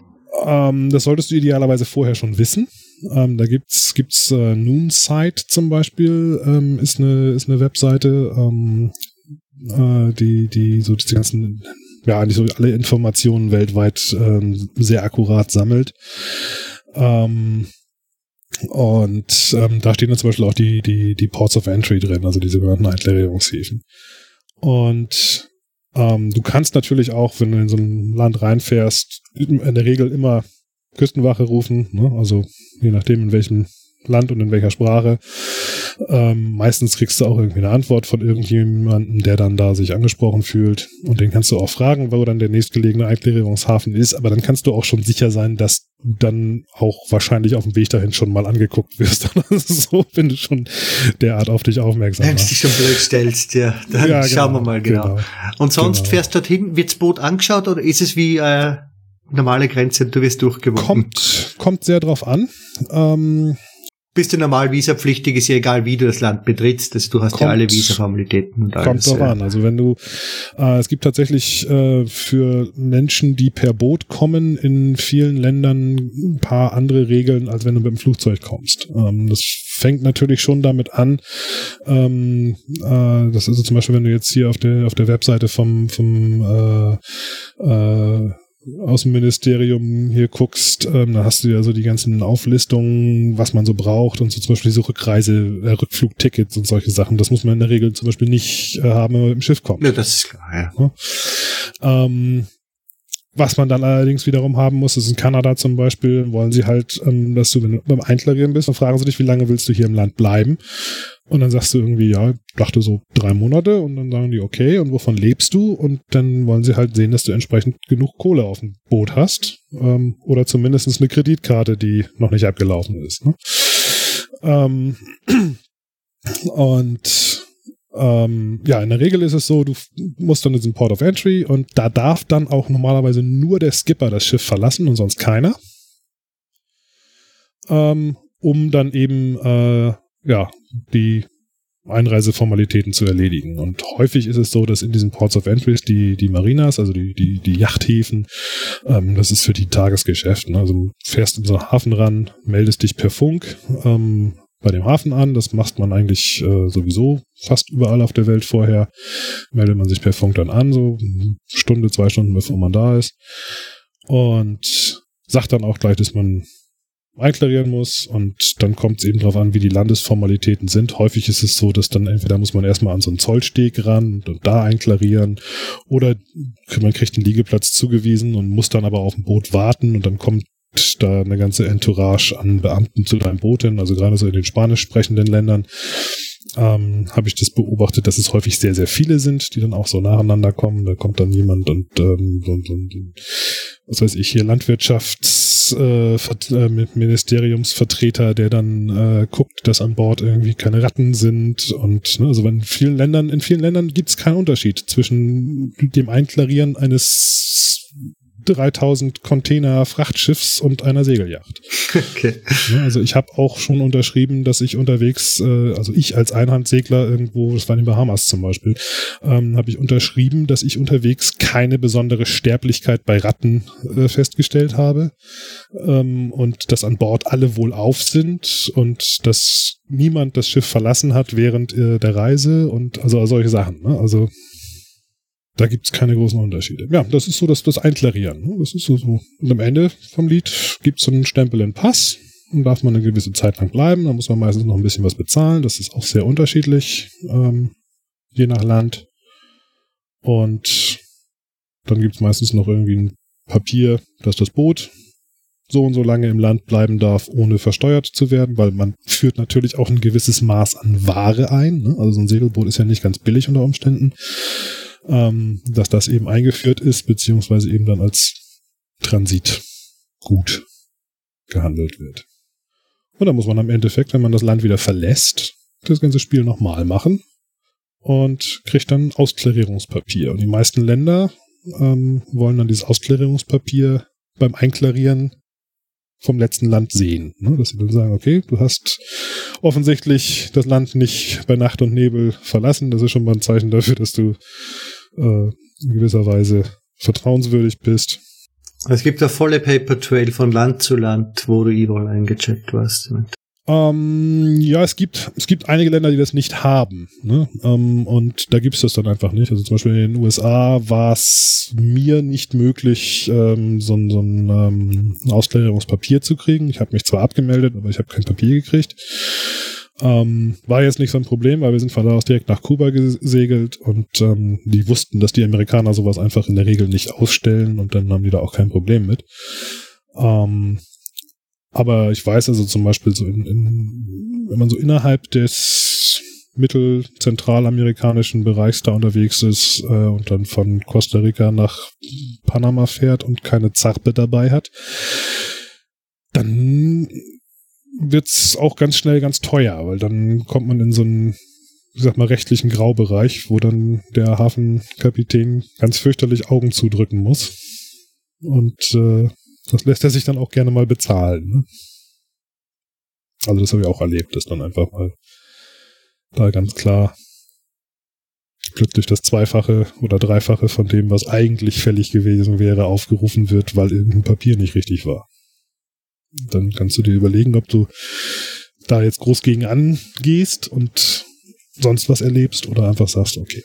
Reden wir da jetzt von großen Summen oder? Ähm, also ich sag mal so, bei, bei großen Summen würde ich natürlich, würde ich wahrscheinlich anders reagieren. Ne? Aber ähm, es kommt immer darauf an, wo du, wo du hinfährst. Ne? Also ich sag mal, die, die komplette Einklarierungsprozess, obwohl noch ein bisschen komplizierter in den USA, kostet 19 Dollar oder kostete damals 19 Dollar. Ähm, in Panama waren es für uns beide und das Boot über 400. Okay. Also ähm, und in, wenn man nach Galapagos will, hatten wir jetzt gerade Freunde geschrieben, ähm, die sind gerade mit vier Personen und einem Schiff äh, nach Galapagos gefahren, das waren mal eben 2000 Dollar. Nur an Behörden stempeln. Ja, was sind die anderen großen Kosten? Äh, das Anlegen im Hafen kostet wahrscheinlich ja auch richtig viel, oder? Also in den Marinas. Um, ähm, das Anlegen an sich nicht, aber das Bleiben über Nacht. Ne? Also ähm, die, also im Sportbootbereich ist es in der Regel so, oder im Yachtbereich ist es in der Regel so, dass es ähm, abgerechnet wird nach Bootslänge. Und da gibt's ja daneben je nach nach, nach Marina unterschiedliche Tarife. Das kommt auch total daran, wo man da ist. Ähm, also wenn man wieder das Beispiel Amerika nimmt, äh, also die USA nimmt, ähm, wenn man jetzt unbedingt der Meinung ist, man muss in Manhattan in eine Marina fahren, dann sind das pro Fuß mal eben fünf, sechs Dollar die Nacht. Und dann bei 31 Fuß ist dann so ein 1000 Euro Budget relativ schnell weg. Gibt es eine Anlegepflicht? Wie, wie, wie läuft das, wenn es nicht machen willst? Nein, also es äh, gibt es tatsächlich nicht. Es gibt ähm, äh, eigentlich fast überall auf der Welt diese berühmte Faustregel, wenn da kein Schild steht, dass Ankern verboten ist, dann darf man da ankern. Ja? Und ähm, das machen sie zum Beispiel auch ganz, ganz, also man sieht ganz häufig so die, die, die typischen Hotspots der, derer, die lang auf dem Boot sind, also diese Langfahrt-Hotspots, ähm, da sind immer riesige Ankerfelder, wo, wo einfach ganz viele Leute vor Anker liegen und äh, ähm, dann dementsprechend natürlich auch ein bisschen die Bordkasse schonen. Ähm, das nutzen natürlich zunehmend, das ist auch so ein kleines Kostenproblem, ähm, auch gerade so in der Karibik mehr und mehr, dass dann eben die, die Einheimischen an der Stelle dann äh, in diesen Ankerplätzen dann plötzlich lauter Bojen auslegen und sagen, du musst jetzt hier aber an so eine Boje gehen, wenn du schon nicht in die Marina willst. Und die Boje kostet dann irgendwie auch 30 Dollar die Nacht. Ne? Für wortwörtlich gar keinen Service eigentlich. Na, das nicht unbedingt. Also ähm, es kommt drauf an. Also der Service ist schon ein bisschen da. Also diese Bojen, das ist immer so ein bisschen Philosophiefrage. Also zum einen, wenn ich meinem Ankergeschirr traue ähm, und auch damit umgehen kann, dann ist alles ganz prima. Ähm, häufig ist aber auch so, dass der Ankergrund dann häufig nicht so ganz perfekt ist oder irgendwas und dann kommt nachts dann doch mal ein Gewitter auf und dann fängt man doch an, irgendwie plötzlich am Anker ein bisschen rumzurutschen. Und ähm, das sind alles so Probleme, die man an so einer Boje eigentlich eher nicht haben soll, wenn sie denn gut gewartet ist. Ne? Ähm, da ist halt einfach eine solide Kette und ein fetter Betonklotz unten drunter und das bewegt sich nicht. Ähm, das ist das eine. Das zweite ist, ähm, die Boje oder beziehungsweise der Ankerplatz alleine ist eine Sache. Man will ja aber trotzdem irgendwie auch an Land. Und dazu muss man dann natürlich irgendwie sein Beiboot nehmen und irgendwie an irgendwo hinfahren. So. Und ähm, dann gibt's natürlich die große Frage, wo lasse ich das? Ne? Wenn ich das einfach am Strand liegen lasse, ist die Wahrscheinlichkeit, dass es noch da ist, wenn ich dann vier Stunden in der Stadt rumgelaufen bin, in vielen Ländern nicht unbedingt sehr groß. Also zahlst doch für dein Beiboot wieder irgendwo eine Parkgebühr. Und ähm, dann zahlst du entweder eine, Beige äh, eine Parkplatzgebühr sozusagen für dein Beiboot oder aber eben häufig ist es auch so, dass dann äh, in diesen ähm, Mooring-Bojen dann irgendwie hier, okay, und wir haben da vorne einen Dingy-Steg, ne, wo man dann eben mit seinem Beiboot äh, hingehen kann und da ist dann manchmal auch ein Wachmann, der dann aufpasst, äh, dem man dann vielleicht nochmal einen Dollar zusteckt oder zwei, aber ähm, das ist äh, ja, also kommt immer drauf an. Es kommt extrem auf, auf, auf Land und Leute an, ob das jetzt mit Service oder ohne Service. Aber Nächtigungskosten sind trotzdem noch ein großes Thema, auch am Schiff. Ja, also wenn du in der Marina bist, auf jeden Fall. Hm? Dann ist es, also ich sage mal, also wenn du in eine Marina gehst, ist das Allerteuerste in der Regel die Tatsache, dass du es einfach nicht bleiben lassen wirst, abends nochmal in die Kneipe zu gehen, weil es einfach da ist. Und das Zweitteuerste ist halt einfach, dass du ja pro Nacht deiner Marina irgendwas bezahlst. In der Regel ist es so, dass Langfahrtsegler sogar häufig diese Tages Gebühren gar nicht bezahlen, sondern wirklich das so timen, dass sie vor Anker gehen, vor Anker gehen, vor Anker gehen und dann zum Beispiel, wenn irgendwo was zu machen ist am Boot oder irgendwie, weil mal, mal irgendwas gebraucht wird oder sowas, ähm, dann eben einfach gleich einen Monat bleiben in der Marina, weil da gehen dann häufig die Preise ganz, ganz dramatisch in den Keller. Also es ist häufig so, dass das, äh, dass eine Woche, eine Woche Tagesgebühr genauso teuer ist wie ein Monat. Wo liegt dein Schiff jetzt? Äh, das liegt im Moment äh, in Bocas del Toro in Panama. Okay. Und ähm, Wie ja, lang schon? Ist, ja, ist leider ein ziemlich desaströses äh, Kapitel in meiner Geschichte gerade, weil es äh, ich versuch's, ich versuche es loszuwerden, sag ich ganz ehrlich jetzt äh, mal, um es realistisch zu sagen. Geht sie Ähm, nicht mehr besonders gut. Es geht ihr nicht mehr besonders gut, das ist das Problem. Also es ging ihr schon nicht mehr besonders gut, als ich sie da äh, geparkt habe. Und ähm, wie das so ist, es wird halt nicht besser. Ähm, und der zweite Punkt ist der, wie gesagt, ich hatte damals im Auge gehabt ein Schiff für mich alleine. Ähm, dafür war sie perfekt und super und hat mir auch viel Spaß gemacht. Perfekt vielleicht nicht, aber sie war super und hat mir viel Spaß gemacht. Ähm, und wenn wir dann jetzt doch wieder auf Tour gehen würden, dann würden wir zu zweit auf Tour gehen. Von daher suchen wir eh nach einem neuen Schiff. Und das ist jetzt einfach so der Punkt, jedes, jedes Geld, das ich in diese Schiffe reinstecke an, an, an, an Wartung und Reparatur, könnte ich auch genauso gut auf die Seite legen fürs nächste. Ne?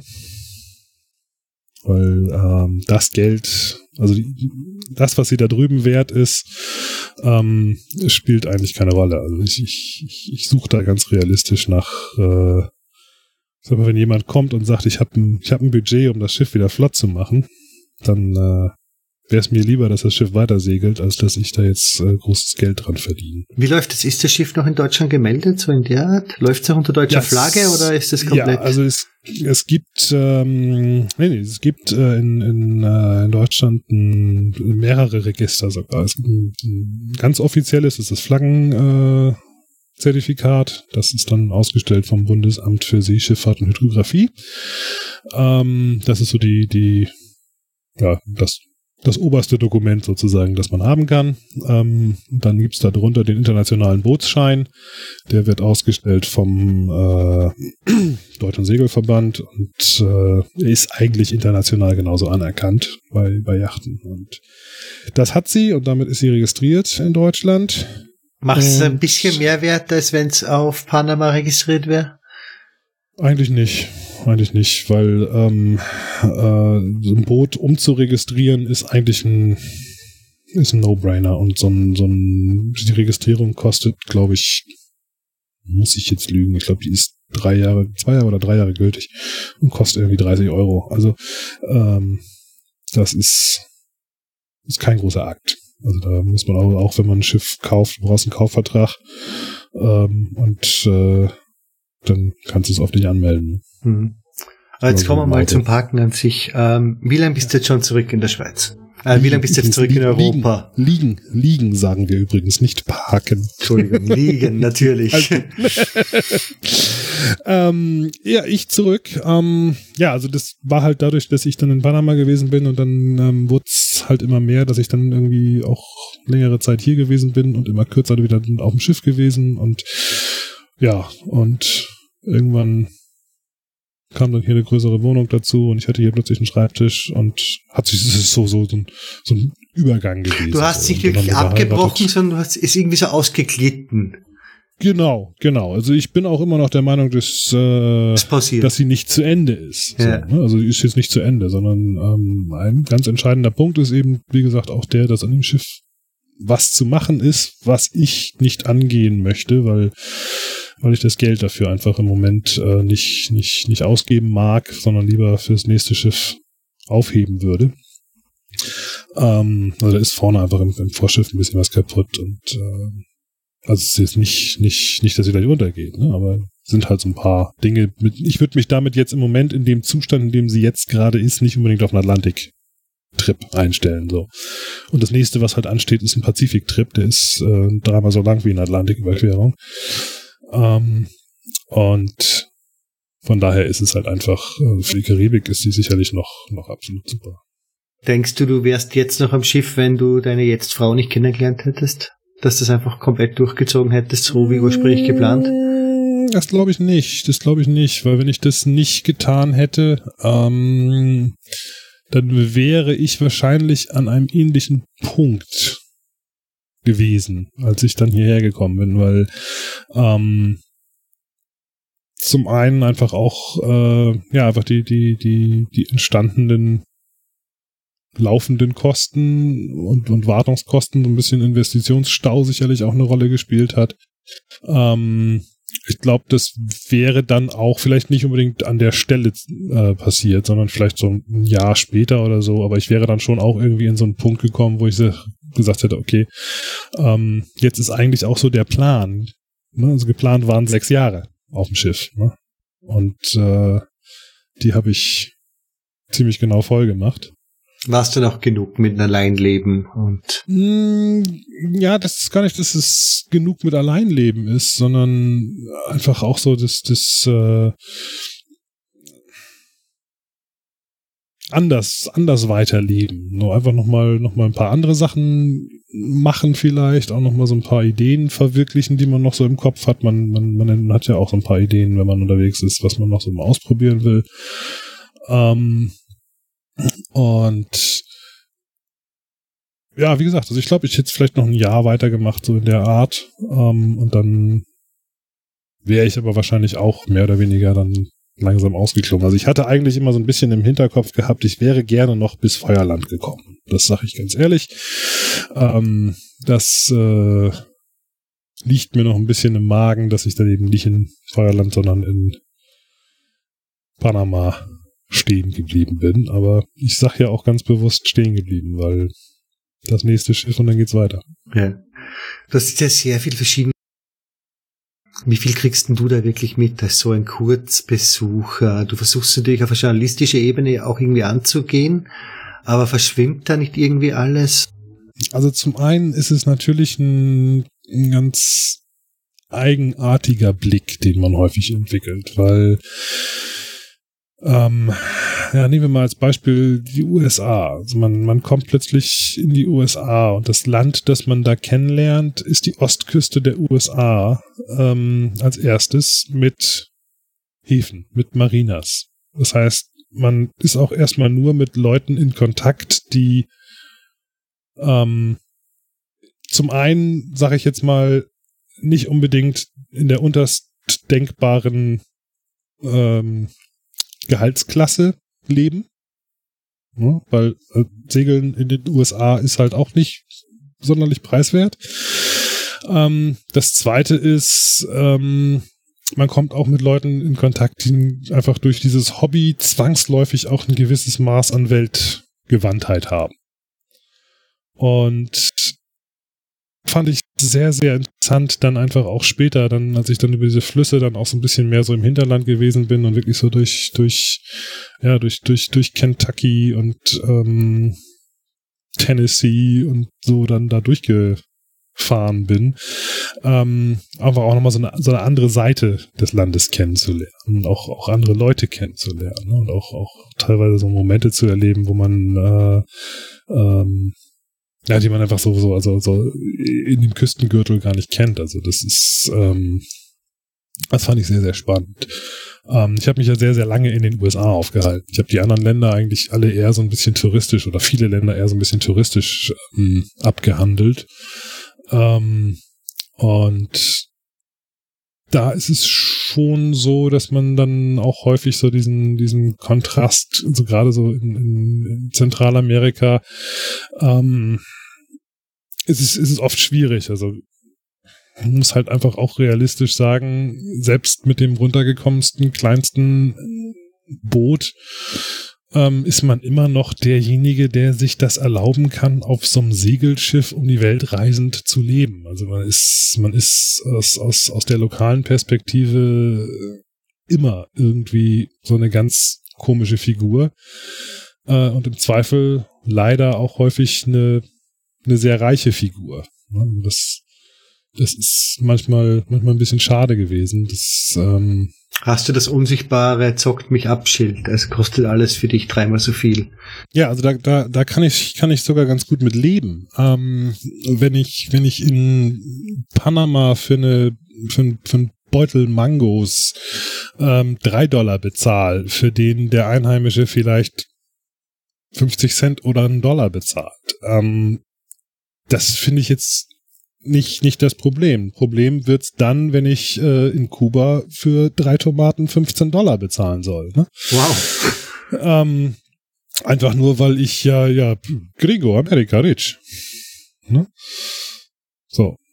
Und das ist dann schade. So, und das passiert halt leider hin und wieder mal. Ne? Und ähm, das bremst dann so ein bisschen an einigen Stellen den Spaß. Aber ähm, das ist, ist, ist selten. Das ist so, es ist so blöd, weil es sind so Dinge, die einem so prägnant plötzlich in den Kopf schießen, aber es passiert eigentlich sehr, sehr selten sowas. Ne? Also man hat, man trifft eigentlich ähm, sehr, sehr viel sehr, sehr spannende Leute, sehr, sehr viele Leute, die auch unheimlich aufgeschlossen sind und, und ähm, auch eigentlich oh, ja, wissen wollen, wer, wer, wer kommt da. Ne? Und wenn man auf diese Leute zugeht, das habe ich gemerkt, wenn man auf diese Leute zugeht, ähm, dann kommen ganz schnell ganz, ganz spannende Sachen auch zustande. Also auch, auch mit, mit Fischern einfach mal in, in, in Gespräch kommt ne? und ähm, so ein bisschen mit Händen und Füßen versucht, sich auseinanderzukriegen und ähm, ja, die finden das ja auch interessant, wer da kommt. Ne? Und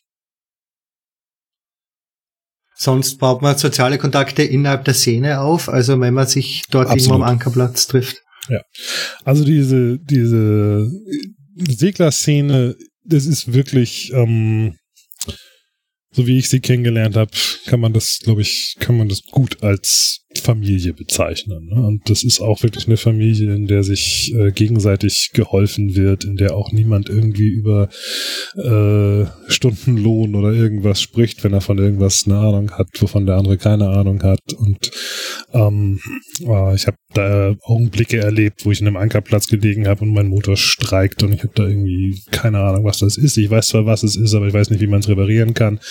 Und ähm, am nächsten Morgen steht plötzlich jemand im, mit dem Schlauchboot in einem Blaumann neben mir und ähm, sagt, ich habe gehört, du hast da das und das Problem. Und ich dachte, wer, wer, wer bist du denn? Ja, der und der hat mir erzählt, du hast das und das Problem. Und ich sage, wer ist denn der und der? Ja, der hat das von dem gehört.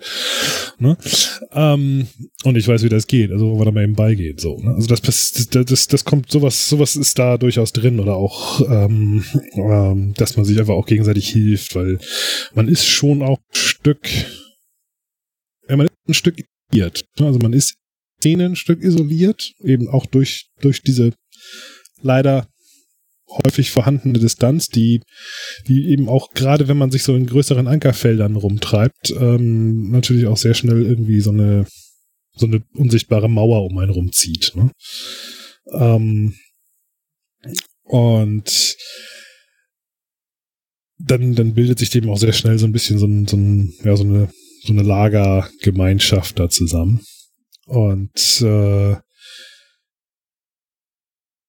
das funktioniert einfach, einfach, einfach wirklich gut. Also das, das kann man schon sagen. Und man, man trifft sich witzigerweise häufig wieder. Also es ist ein stehender Spruch unter Seglern. Man sagt, man sagt sich, wenn man irgendwie zwei Monate zusammen verbracht hat irgendwie und weiß, der eine fährt jetzt nach ähm, England und der andere segelt nach Australien. Ähm, man sagt sich trotzdem nicht Tschüss, sondern ähm, der Abschied ist irgendwie immer so ein See you down the road, weil irgendwo trifft man sich wieder. Das hat sich, hat sich auch bewahrheitet bei mir. Also ich habe Leute, Leute in Nova Scotia getroffen, die plötzlich in den Bahamas mir über den Weg gelaufen sind und dazu ist die Szene dann doch zu klein und es gibt halt einfach diese Hotspots, wo jeder hinfährt. Ne? Aber wirkliches Gruppieren gibt's dann auch nicht, dass du mal mit jemandem mitfährst für bis zum nächsten Hafen, sowas in der Art. Doch. Ähm, Doch schon. Okay. Das gibt's schon. Also ähm, ist jetzt die Frage, wie du das jetzt meinst. Ähm, also es gibt zum einen dieses, dieses Boating, wie das so schön heißt. Also sprich, ähm, Mensch, ich verstehe mich mit irgendwelchen Leuten super toll und wir haben ungefähr das gleiche vor und dann fahren wir halt mehr oder weniger zusammen. Das entwickelt sich häufig vorgegeben durch die Strecken, die man fährt. Ähm, dass man einfach auch die gleichen Boote mehrfach wieder trifft. Ähm, ganz extrem natürlich ähm, auf dieser Flussetappe zum Beispiel durch die USA gewesen, wo man einfach wirklich über Wochen jeden Abend neben den gleichen Leuten liegt und dann lernt man sich natürlich auch sehr schnell deutlich mehr kennen. Ähm, aber auch sonst so, es gibt schon so die, die, die, die groben Richtungen, die einfach so mehr oder weniger jeder fährt. Ne? Also von der, von, von, von Florida aus gibt's halt einfach nur die Möglichkeit, wenn du in die Karibik willst, entweder du fährst auf der einen Seite um Kuba rum oder auf der anderen. Ne? Und äh, dann trifft man sich spätestens entweder in Mexiko oder in der Dominikanischen Republik wieder. Also das äh, ist dann so mehr oder weniger vorgegeben. Und da gibt's dann auch häufig, häufig einfach so, ja, richtiges Buddyboating, dass man eben auch sagt, so, wir, wir fahren einfach zusammen, weil, weil ja, auch ein bisschen Sicherheitsaspekt an einigen Stellen. Ne? Also, wenn dann doch mal irgendwas schief geht, man ist nicht alleine. Denn das ist zum Beispiel so eine Sache, die gibt es außerhalb der, ich sag mal, hochtechnisierten Länder recht wenig. Also so eine, so eine Seenotrettungsorganisation, äh, wie wir sie in Deutschland haben mit der DGZRS oder mit den Holländern äh, oder der, den, den, den Engländern da, ähm, das sucht man in der Karibik äh, völlig vergebens. Also ich habe da ja auch einige Dramen über Funk mitgehört, wo also wirklich Boote einfach abgesoffen sind, weil einfach ihnen keiner helfen konnte. Ja, ähm, haben die in dem Fall Warnungen ignoriert? Haben sie die Warnungen nicht bekommen? Was ja, ist da war ein Stück weit, also jetzt bei dem einen Fall, der mir jetzt gerade eben konkret durch den Kopf ging, da war es halt einfach auch Blödheit. Ähm, der ist halt nachts äh, durch eine Riffpassage gefahren und ähm, das, das macht man einfach nicht. Also wenn man, wenn man das nicht schafft, bei Tageslicht da durchzukommen, dann bleibt man halt über Nacht draußen, weil du kannst dich nicht darauf verlassen, dass die Karten stimmen. Und ähm, das ist halt einfach so. Und der ist da halt voll auf dieses Riff draufgerumst und ähm, ja, nach viel hin und her, ähm, ich hatte dann über Funk gehört, wie er dann da um Mayday rief und ich gesagt, ich kann da nicht rausfahren, weil ich habe keine Ahnung, wo das Riff da liegt. Ne? Kann nicht mein eigenes Schiff an der Stelle äh, riskieren. Dann sind wir mit zwei Schiffen da auf dem, auf dem Ding. Also bin ich an Land gefahren und habe äh, in etwas äh, naiver Art und Weise gedacht, naja, versuchen wir mal irgendwie da irgendwen zu motivieren. Ne? Und ähm, die Feuerwehr, ja, nee, ein Boot haben wir nicht. Polizei geht nicht ans Telefon. Und ähm, Gutes Zeichen. Ja, was, was, machst du dann? Ne? Ja. so, dann hat's äh, letztlich äh, hingehauen, dass ich mich an die Tauchschule gewandt habe, die da in dem, das war in, in, in uh, Roatan und hab denen das erzählt und der sagte, wie, der liegt da auf dem Riff? Also, ja, der liegt da auf dem Riff. Oh, das erzählen wir mal dem Riff Ranger. Und dann haben wir das dem Riff Ranger erzählt. Und der Riff Ranger, der ist dann richtig, äh, wie die liegen auf meinem Riff. Ähm, ja, aber der konnte auch nicht mehr machen, als die Leute da runterholen, ne, mit seinem Schlauchboot.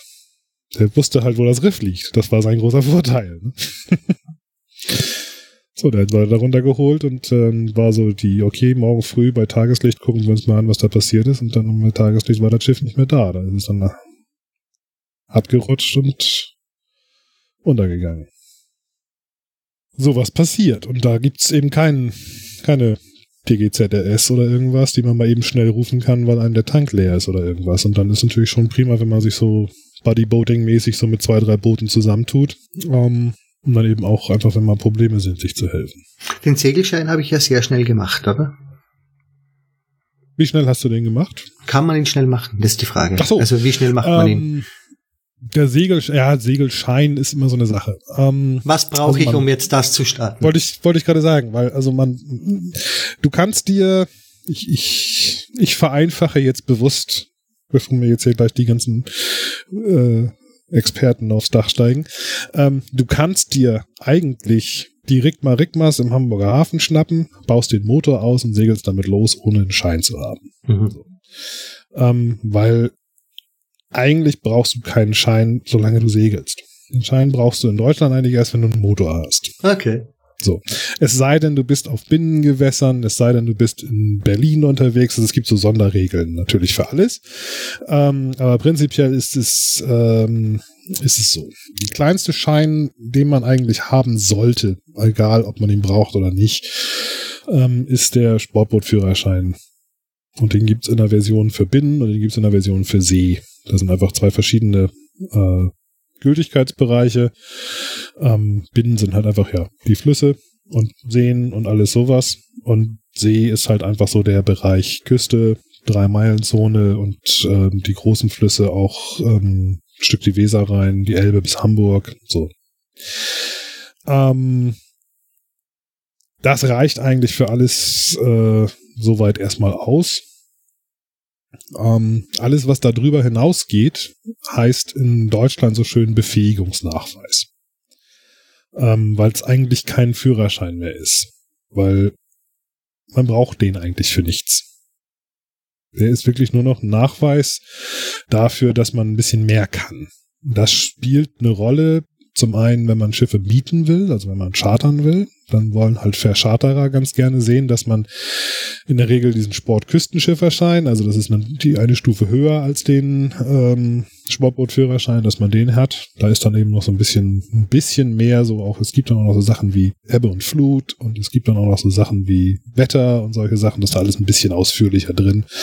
Und auch die ganze Navigation, dass man sein Schiff also auch wieder zurückbringt, wenn man das Land nicht mehr sehen kann, solche Sachen. Und darüber hinaus ist wirklich dann, ähm, solange man das als Hobby betreibt, alles nur noch reines Spaß, diese Scheine zu haben, weil ähm, außerhalb von zwölf Meilen um Deutschland rum gibt's kein deutsches Gesetz mehr, das dir irgendwas vorschreiben kann.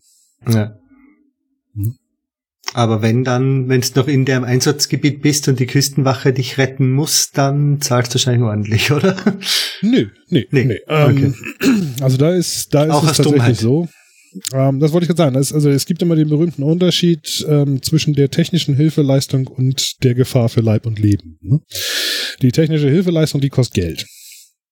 Ich weiß gar nicht, wie es die DGZRS mittlerweile macht. Ich weiß, früher haben sie es mal so gemacht, dass sie auch die technische Hilfeleistung nicht bezahlt haben, wenn ich mich richtig erinnert habe. Ähm, aber den, denen sie da geholfen haben, dann mehr oder weniger ähm, eine Kostenaufstellung geschickt haben, was das denn jetzt gekostet hat und daneben dann so ein Blanko-Überweisungsformular für eine Spende. Ich weiß nicht, ob sie mittlerweile Rechnung stellen. Also ich, ich habe das mal irgendwie noch so in Erinnerung. Ich glaube, sowas macht die Freiwillige Feuerwehr auch gerne, um ein ja, bisschen ja, Geld ja, auszudrücken. Ich glaube auch, das ist keine, keine, keine blöde Idee, weil ich ja. sag mal ganz ehrlich, also wenn mich einer jetzt hier irgendwie auf der halben Strecke zwischen Helgoland und Cuxhaven abschleppt, weil mein Tank leer ist und mir hinterher eine Rechnung schickt, ähm, dann, dann würde ich die mit Freude bezahlen und sagen, hey, das ist mir eigentlich peinlich genug, aber vielen Dank, dass ihr da wart. Ja. Aber jemand mit äh, mehr Geld als Hirn kann sofort so ein Boot jetzt kaufen und sofort losschippern Richtung Amerika. Es hält keiner auf. Ganzen, also es hält, ja wie gesagt, ähm, du brauchst, ähm, okay, kommen, kommen wir zu den Einschränkungen. Wie gesagt, wie gesagt, du musst halt einen Motor haben. Ne? Ähm, also wenn, wenn so ein Ding einen Motor hat und der, das haben sie jetzt glaube ich gerade geändert vor einiger Zeit, äh, 15 PS oder mehr hat, dann brauchst du eben diesen Sportbootführerschein See. Für die ersten Meilen, um vom, vom Land wegzukommen. Ähm, und ansonsten absolut. Ähm, du kannst es auch umgehen und sagen, du fährst nicht in Deutschland los, sondern du fährst in Holland los. Weil die Holländer haben keine Führerscheine. Die Engländer haben auch keine Führerscheinvorschriften. Und den Marinas ist ja natürlich auch egal, solange nichts kaputt macht, ist denen ja alles egal, ob du befähigt bist oder nicht. Was die Marinas wollen, ist äh, in der Regel, also wenn du, ähm, das habe ich auch häufig gehabt, dass das einfach beim, beim, beim Einchecken in so einer Marina dann einfach mit abgefragt wurde, dass du eine Kopie von deiner Versicherungspolice da lassen musst. Ne? Das, dass die halt einfach sehen wollen, dass das Ding versichert ist. Und ähm, auch zu welchen Konditionen und welchen Summen. Und dann bist du in der Regel da safe, weil wenn das Ding da am Hafen untergeht, dann gehen die davon aus, dass sie zumindest erstmal das Geld von der, von der Versicherung kriegen. Ne? Grundsätzlich hast du irgendwelche gröbere Probleme auf der Reise gehabt oder ist eh gut gegangen? Naja, also wie gesagt, ähm, jetzt zum Schluss hin, ähm, ich habe da vorne so ein kleines Problem am Bug, da ist ein bisschen was kaputt gegangen im, im Bereich, wo das Vorstag runterging. Ähm, und da ist auch ein bisschen Laminieren nötig und solche Sachen. Wie gesagt, da muss ein bisschen was passieren. Mir ist in Kanada der Motor um die Ohren geflogen. Das hat mich ein halbes Jahr gekostet.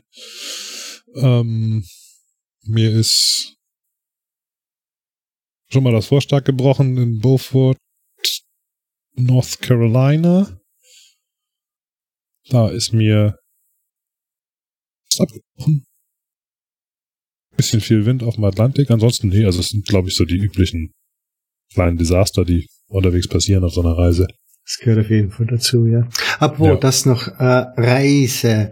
Ich habe dich im Vorgespräch als Aussteiger bezeichnet, hast du gesagt, na, das, das findest du nicht, dass du ein Aussteiger warst in der Situation jetzt da. Mm, nee, weil ich mit dem Wort Aussteiger verbinde ich immer irgendwie so ein, ich lasse jetzt einfach alles hinter mir und mach irgendwas und guck mal, was passiert. So.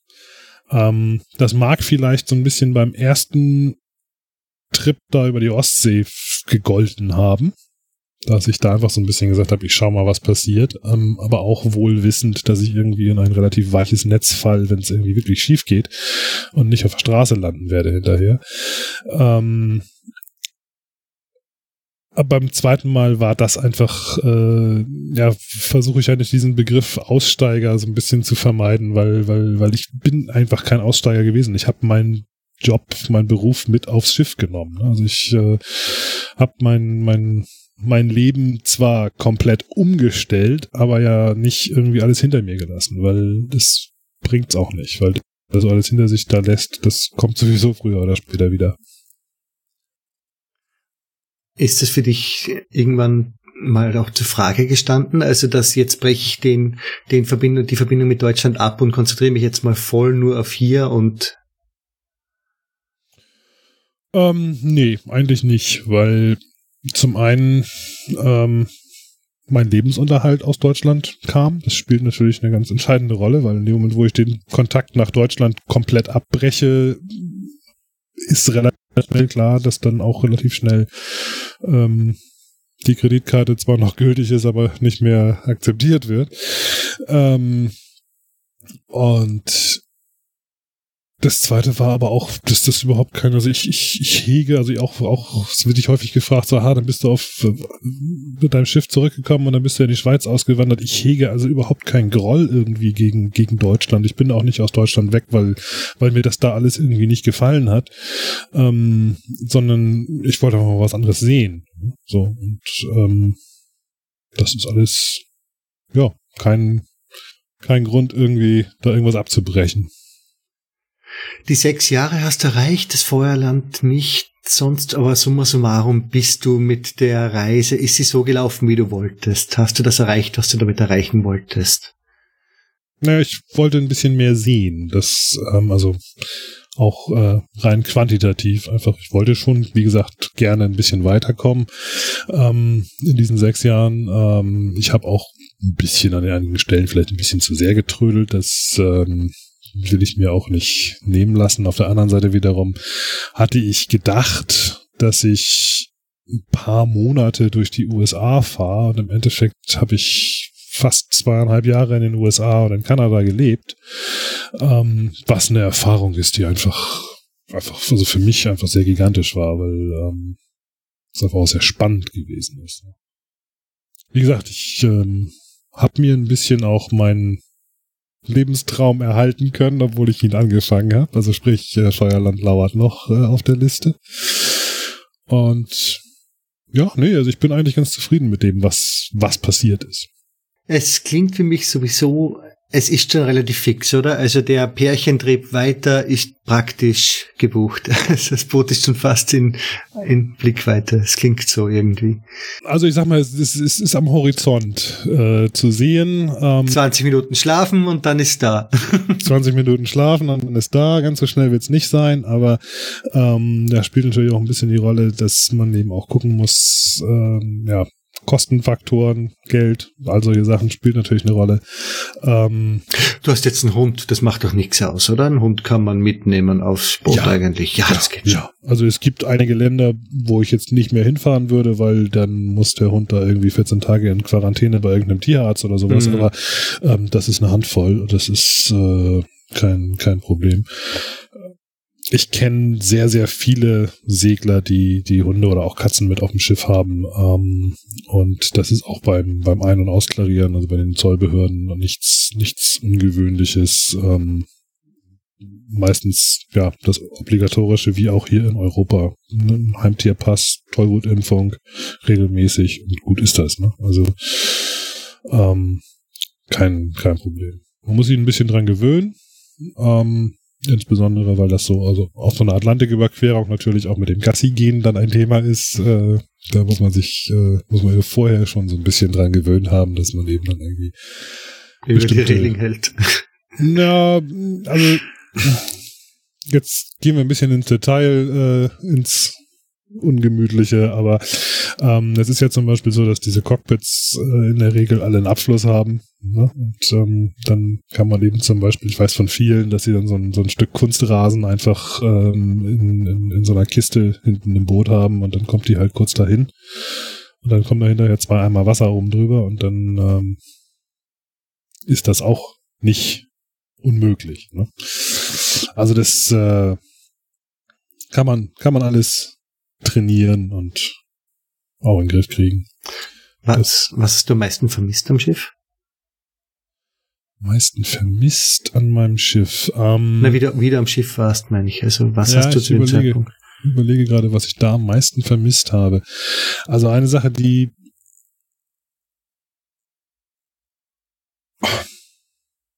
ich wüsste jetzt momentan eigentlich nichts, wo ich sagen würde, das habe ich am meisten vermisst.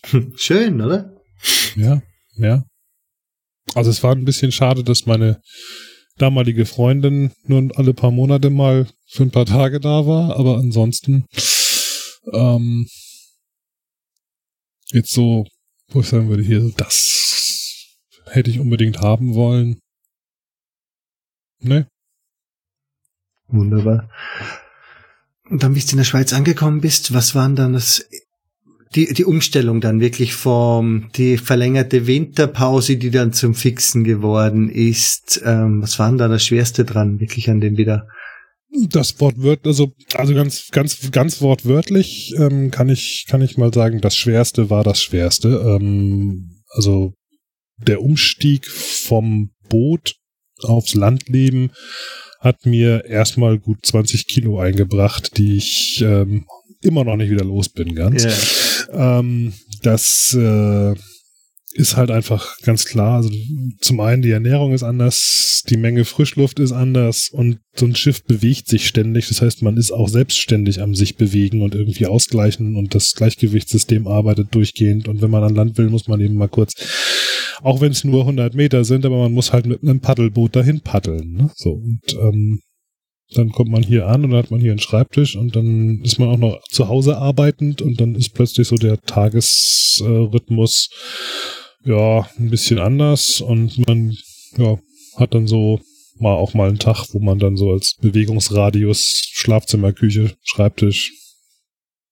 hat und das ist plötzlich was anderes. Braucht der Körper ein bisschen für, um zu merken, dass er jetzt nicht hier groß sich äh, über Überschüsse freuen muss, sondern dass man auch durchaus ein bisschen aktiv werden muss und auch aktiv bleiben muss.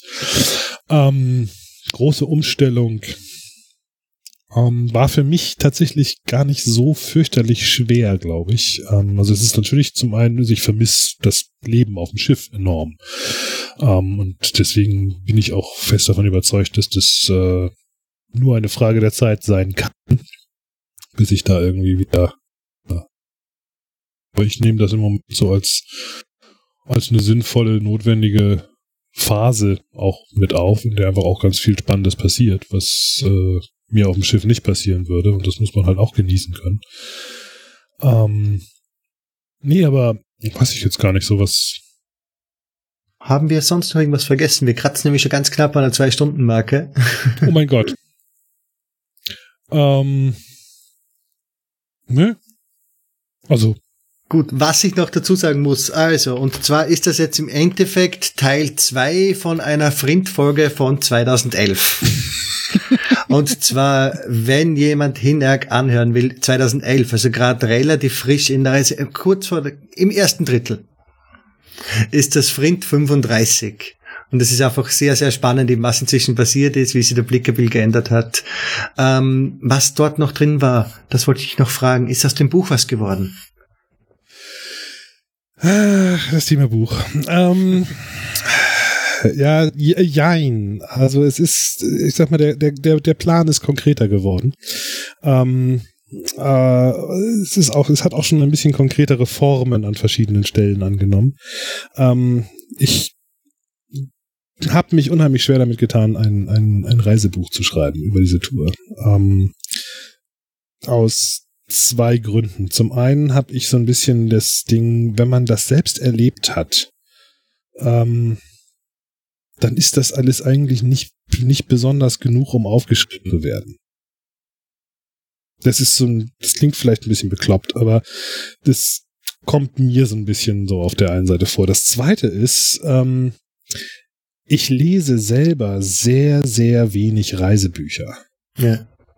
Ähm, du bist doch nicht die Zielgruppe davon, oder? Äh, genau, aber das Problem ist, äh, ich habe ich habe es versucht. Ähm, ich hatte ja auch durchaus, äh, also es gibt auch durchaus äh, da einen renommierten Verlag in der Wassersportbranche, der mich regelmäßig mal daran erinnert, dass ich noch mal ein Buch schreiben wollte. Ähm, und ich habe es versucht, dieses, dieses Reisebuch zu schreiben. Und ich habe halt einfach immer wieder festgestellt, ich schreibe hier gerade etwas, was ich nicht lesen wollen würde. Und das möchte ich eigentlich dem Leser nicht antun. etwas zu schreiben, was ich nicht lesen will. Und von daher ähm, habe ich es hab ich's bei der Stelle dann belassen, zu sagen, okay, ich mache kein Reisebuch, sondern ich muss mal schauen. Ich werde wahrscheinlich im Laufe dieses Jahres, das ist so mein, ja, jetzt ist es, es, es steht noch als Jahresvorsatz in der Tafel an der Küche, aber ähm, ich will das ganz gern dieses Jahr noch fertig kriegen, aber das geht dann eher so ein bisschen in eine Fiction-Geschichte, in der einfach ganz viele Episoden aus diesem, aus diesem Turn, aus dieser Reise auch mit drin sind und aber eben auch mir die Freiheit zu nehmen, Orte, Leute, Begegnungen zu ergänzen, zu verschieben und in einen komplett anderen Kontext zu packen. Kannst du das Genre sagen oder ist das schon zu viel?